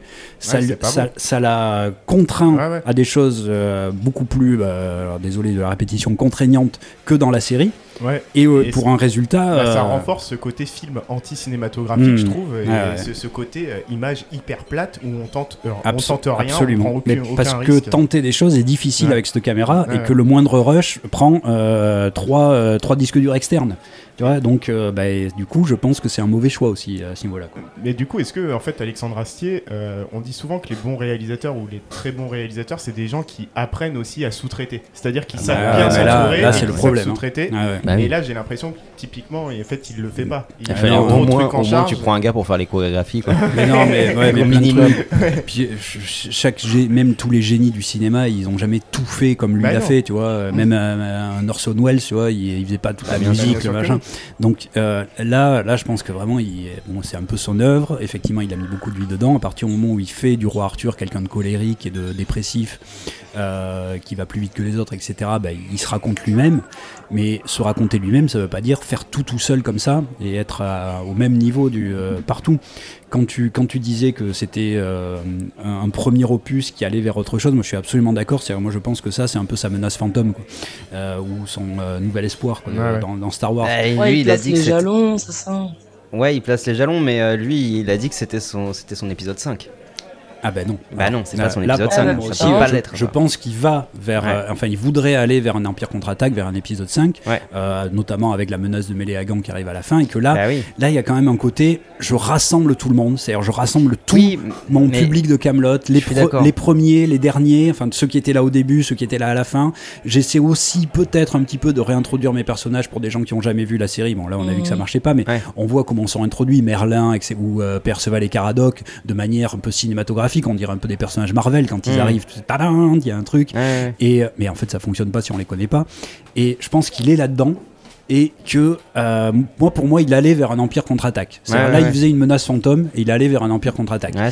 Mais euh, s'il dit que là, il a fait son empire contre-attaque, Ouais. non, là, il y a un truc qui est. Qui est euh, Mais en fait, je pense que ce pas. film, il est, il est anachronique dans, dans, dans l'histoire du cinéma, quoi. Autant Astérix Obélix, il s'intégrait dans un panorama euh, qu'on comprenait, vu que c'était des films qui étaient sortis il y a pas trop longtemps. Mais là, sortir un film comme ça, aussi classique, avec autant de, de, de clins d'œil, en 2021, je crois que, je crois que c'est, en fait, il est dépassé, quoi. Je sais- Il est dépassé ouais. par ses propres rêves et par ses propres influences, en fait. C'est, le film, pour moi, il est sorti trop tard. Tu vois. Ah ouais. Alors oui, alors ça, il y a, peut-être aussi ça. Ça, c'est- euh, ça, on pourra jamais vraiment le, le voir. Mais moi, moi, moi, il y a quand même un côté un peu. Alors, euh, c'est- c'est dur de dire mégalo, mais euh, quand même de Bah, quelqu'un si. qui, ouais, qui, Bah, qui si. veut. Vous l'aimez oui, pas, oui. Astier, hein Mais non, Non, mais si, mais moi en plus j'aime beaucoup. C'est enfin, en tout cas, il y a plein de choses que j'adore chez lui, mais je trouve que il, il pense être génial partout. Il n'est pas génial partout. Il est génial dans des dans certains euh, certaines choses qu'il fait, et il y a que Mm. lui qui les fait de cette manière-là. Et à côté, il y a des choses qui vont pas. Euh, Et mais- c'est pas, et c'est pas un mal, hein, tu vois. Mais C'est non, pas, c'est pas une c'est critique, ça, c'est qu'il y a d'autres gens qui sont très forts pour écrire des lignes de dialogue, Ben oui. qui sont forts pour de la mise en scène, d'autres qui sont forts pour travailler des plans. Là, en matière de mise en scène cinématographique, je suis désolé, Bah ouais. il est pas bon Ouais, du ouais. tout. Mais c'est même Ouais. pas, il est pas terrible, c'est il est pas bon du tout. Euh, et c'est pas lui Mhm. faire offense, tu vois. Alors s'il y a des fans absolus, mais moi je me considère un peu comme fan quand même. Euh, c'est c'est pas euh, faire offense à quelqu'un Ouais, ouais. de dire que euh, personne peut être, euh, tu vois, toutes Ouais, les, tous les noms d'un générique sur un film. de vision. Et c'est vrai que là, euh, Louise, tu disais c'est anachronique. Moi, j'ai l'impression que c'est anachronique, euh, même beaucoup plus que ça. C'est c'est une vision hyper, euh, je sais pas, hyper 19e euh, du, du- du génie complet, Ouais, euh, du, ouais, du- ouais. du Wagner, tu vois, le mec euh, extraordinaire qui va. Et je pense qu'il est là-dedans. Il, bon, il a fait un spectacle sur Bach, comme un joie demeure. Et, je, et effectivement, c'est-à-dire que lui, la manière dont il, il, il voit l'écriture des acteurs, c'est un peu comme un immense contrepoint. Un contrepoint, c'est la spécialité de Bach, où en fait chaque ligne mélodique peut être écoutée seule et qui, quand on les met toutes ensemble, crée encore un- quelque chose de nouveau. Et ben, lui, à mon avis, c'est ça. Il, il écrit en contrepoint. Il, il- il a la musicalité de chaque acteur qui sont pour lui des instruments. Et il compose à chaque fois leur, euh, leur, leur composition à eux, quoi, leur, leur musique à eux. Et quand on met tout ça ensemble, eh ben, ça crée oui, une musicalité qui est Camelot. Hmm. Mais son génie est là. Alexandre, Ouais, et je crois qu'il le sait, hein, s'il a fait une- une- un truc sur Bach, c'est pas pour rien, c'est Oui, qu'il oui. est, il, il est là-dedans, sa, sa- sa création passe, passe par ça. Quoi. On peut peut-être faire le, le bilan général du, du film. Vous en pensez quoi du coup? Parce qu'en fait, ça donne l'impression. C'est qu'on a- génial. Ouais, non, non, non, mais c'est vrai, que ça donne. la- Faut rien Non, changer. mais- Non mais ça donne. l'imp- C'est vrai que ça donne l'impression qu'on a Oui. déchiré le film. Alors moi, ce, que- non, ce non, dont j'ai l'impression, enfin, encore une fois, moi, je suis pas, je suis pas le, je connais pas Camelot. Mais en gros, ce que je retiens, c'est que euh, en termes de comédie, en termes de rythmique euh, du dialogue, ça marche très bien, au moins sur la première partie du film. Mm. Et moi, par contre, là où je reste un peu sur ma faim, un peu beaucoup même, c'est sur euh, la mise en scène pure cinématographique. Voilà. Ouais, moi, moi je te dis, c'est c'est plus une déception par rapport à, à ce qui avait été annoncé. Et puis, normalement, il y aurait dû y avoir entre euh, la saison 6 et le film Ouais. un truc qui s'appelait Camelot Résistance, qui a Ouais. jamais trouvé son format. Mm. Il avait dit ce sera une- peut-être une série, ce sera peut-être des romans, Ouais, ce sera peut-être quelque chose. En fait, ça a rien été. Euh, là, je me suis rendu compte, j'attendais de voir un petit peu justement où en était l'état du royaume. Ça, je le vois pas. Non, Non, je euh, sais que, que euh, Ils disent quelques mots dessus. voilà, Lancelot, il, il tue des enfants, etc. Mais Ouais. la résistance, bah en fait, j'ai pas envie d'avoir Camelot Résistance, hein, parce que c'est juste pour voir euh, euh, Ouais. trois clampins autour d'une table en bois et puis deux, Oui, deux connards qui, euh, qui creusés. creusent des Je trucs. me dis quoi. Camelot Mm. Résistance, bon, il s'est rien passé en fait. Ouais. Et c'est cette impression, tu vois, de il s'est rien passé, les personnages ils sont censés se retrouver, ils se retrouvent pas. La, la dame du lac, on dirait qu'elle est restée 12 ans au rocher Oui. à attendre. Voilà, Euh, puis elle vient, vient faire coucou. Elle quoi. arrive Ouais, de ouais. façon très violente d'ailleurs. Je, moi, je trouve que par rapport à ce que Camelot le film aurait pu être, c'est là qu'est ma déception. Et je te Mm. dis, pour moi, c'est un bon téléfilm quoi. Ouais, ouais. Ouais, ouais, ouais. Ah oui, ça aurait été sur M6, euh, saison 7 de Camelot, là, bah Ouais. oui, d'accord, Oui, très bien. oui, ouais. oui. Et il aurait peut-être temps, télé, avec quoi. plus de temps, de développer euh, Ben les oui, personnages qui ne le Au sont moins, pas. il aurait développé Pour les moi, il s'est trompé, il aurait dû faire une saison 7, mais euh, Mm. voilà, ça aurait été une très bonne saison 7, je pense. Louise, un dernier mot peut-être pour, euh, enfin, pour Oui. conclure euh, ton avis sur le film là? Ben, moi, j'avais pas l'impression d'être face à une création originale dans la trame. Ouais. Voilà, pas Ah du ouais. tout. J'avais même, voilà, comme je vous ai dit au début, euh, j'ai l'impression qu'il avait de l'originalité dans le, les voilà les dialogues, dans euh, Ouais, ouais. dans le, le- le- les acteurs, et Mm. que tous les petits interstices où il savait pas quoi en faire, il les a comblés voilà par des par du bourrinage de refs et de et de, de copier-coller et, euh, et donc ça ça m'a un peu ça ça a un peu sabordé l'originalité euh, de Camelot. Mais après j'ai ri, j'ai vraiment ri et, et c'est du français de haut vol. Euh, Bah je l'enlève pas et et euh, je sais pas si j'irai le revoir par contre. Ouais. Voilà. Mm. Gaët, Euh, moi, moi c'est bon, j'ai. De quoi? De quoi, Gaël ton avis global Ah, ça y est, je l'ai donné moi. Je l'ai donné donné au début. Ouais, ouais, je disais qu'en gros. euh, En gros, c'était cool. Je pense que les fans y trouveront leur compte, mais que cinématographiquement, c'était quand même euh, Mm. très, très décevant. Allez, Fred, pour terminer. Et euh, alors, juste un petit mot sur euh, le grand absent peut-être quand même du film, Ah euh, oui. qui, est, euh, qui est Simon Astier. Alors qui n'est même pas nommé euh, dans Ouais. son Et il a personnage fait la pub nommé. sur Twitter, par contre, j'ai vu. euh, Ah bon, alors film. ça me rassure parce Ouais. que je me demandais vraiment, euh, j'avais entendu des rumeurs comme quoi ils étaient fâchés. Ouais. C'est quand même très bizarre qu'il y soit pas, qu'il Ouais, qu'il y ait- même pas une évocation de divin et des petits pédestres qui devaient être Ouais. dans, dans le Camelot de Oh. Résistance là justement et tout. Quand on voit Gauvin, bah, il ne mentionne pas son Ouais, ouais. compagnon Yvain. Mais tu vois, moi, ça m'a pas. Tu, tu me, quand tu me l'as dit, je me suis bien sûr qu'il n'est Mhm. pas là. Mais en fait, comme les personnages, euh, tous ces personnages-là sont anecdotiques, ça m'a pas sauté aux yeux. je suis d'accord. Alors bon après, bah, y a, euh, oui, euh, dans les trucs positifs, bah, c'est quand même, voilà, c'est un film qui, euh, comme son, euh, comme le début le laisse présager, qui met euh, les acteurs quoi, hein, au premier plan euh, à tous les niveaux et donc leur, euh, leur, leur jeu d'acteurs, leur, leur, leur phrasé, etc. Dans les nouveaux, alors c'est vrai qu'il y a beaucoup trop de personnages, mais dans Ouais. les nouveaux, bon, de- des fois, il y, y a un petit môme qui peut être sympa et tout. Il y y a les enfants d'Alexandre Astier hein, qui, Ouais, qui jouent dedans. Euh, les, les filles de Caradoc, Ouais. c'était celles qui étaient euh, aussi euh, dans la série, etc. Euh, bon, il y a des fois, voilà, ça peut être pas mal d'avoir des nouvelles têtes, mais euh, il y a tellement trop de personnages Eh oui, c'est ça. que voilà, c'est La, la sœur bon. de Léo Dagan, euh, pff, Ouais, voilà, là aussi, pourquoi, euh, pourquoi c'est elle qui vient porter ce Ouais, truc-là? Ça aurait ça. pu être n'importe, ça aurait pu être justement le magicien là qui était, qui est là, Oui. qui aurait pu arriver pour dire ça. Bon. Vous êtes Donc- quand même déçus parce que vous commencez sur un truc positif. Oui, et ça, mais oui, et à chaque fois, déraille tout oui, le temps oui. sur le truc mais, pour moi, le film, c'est ça. Ça, commence sur un truc positif et puis exactement on, colle, voilà, on colle au fond. Mais bon, voilà, il y a, il y a toujours quand même le, euh, ce, ce génie d'Astier qui est dans la musicalité, dans l'écriture des dialogues. Il est là. Donc, ben, moi aussi, j'ai passé quand même un très bon moment. Et vraiment, le début du film, pour moi, j'étais emporté. Je me suis dit, putain, super. C'est-à-dire, il n'y avait pas les défauts, justement, Ouais. que je trouvais dans les, les dernières saisons. Il y avait, il y avait tout. Et puis, ça s'est un petit peu transformé. Puis, ça s'est un peu transformé en quelque chose de caricatural, où chaque, euh, chaque personnage était la caricature de lui-même, obligé, parce que il n'a que très peu de temps à l'écran. Donc, il faut aller très vite dans ce qu'il dit, dans ce qu'il montre. Et puis bah, à la fin, euh, par contre, grosse déception bah, du coup sur la fin, sur le climax et sur bah, la capacité quand même à, à raconter cinématographiquement une, euh, une Hmm. épopée de ce genre-là. Euh, je pense que euh, vu les indices, il veut quand même aller vers euh, Mordred, vers des choses comme ça dans la légende arthurienne. Euh, J'ai très peur si Mordred est traité euh, Bah comme oui. ça. Euh, bon, il y a encore donc Lancelot et, Léo, et Méléagan qui, qui vont revenir. Ouais, donc ouais. ça va quand même faire une redite de ce qui avait déjà été là dans la saison 5. Euh, là, je comprends plus très bien. Je, je pense, voilà, pour moi, c'était sa menace fantôme un petit peu. J'espère mieux euh, par, par la suite, Euh, mais euh, j'aimerais qu'il se fasse entourer par des gens qui ont Ouais. une vraie capacité cinématographique, parce que lui, c'est un grand homme de théâtre, un grand musicien, un grand dialoguiste.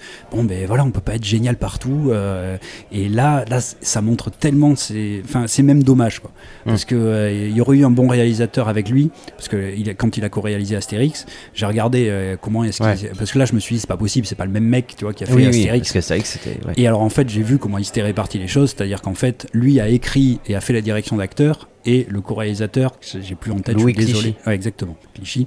Euh, ben lui, en fait, a fait tout le reste, le storyboard, les plans, les, euh, les, euh, les, les coupures, etc. Donc en fait, c'est l'autre qui a réalisé Mhm. réellement, cinématographiquement, Ouais, oui. Et Bah, ça- Astier qui a ouais, fait le on reste. sent que c'est pas du tout la même Eh ben réalisation. non, et ça marche hyper bien dans les Astérix, chaque valeur de plan, chaque découpage, etc. Donc euh, bah, c'est dommage. S'il avait, euh, s'il avait fait ça, euh, on aurait pu avoir un, un- un grand film, parce qu'il y a un côté cartoon hein, quand même. On voit qu'il est passé par Astérix. Ouais. Il y a quand même un côté cartoon dans le truc. Bon voilà, c'est c'est dommage, mais euh, j'ai quand même passé un bon moment. J'espère mieux pour la suite. Ok. eh bien, euh, est-ce que quelqu'un a quelque chose à ajouter? Est-ce qu'on a déjà pas trop ajouté des choses On a ajouté beaucoup de choses. je trouve. On a ajouté Plein de choses, choses. Eh ben Je moi, je l'a prendrais bien une petite bière quand même avant de clôturer cette petite soirée. Vas-y, on prend une bière, on finit par. euh, ouais, tu nous sers une bière? Allez, la moumouse pour tous les quatre, et on ferme le bar. Ouais. ouais, on essaie de trouver le graal de machin et puis après on se casse. Allez, on se casse. Mais va chercher dans les gobelets là, les pots de yaourt de récup. C'est derrière. Bon allez, euh, ciao tout le monde. Allez, salut à tous. ciao. Salut les gars.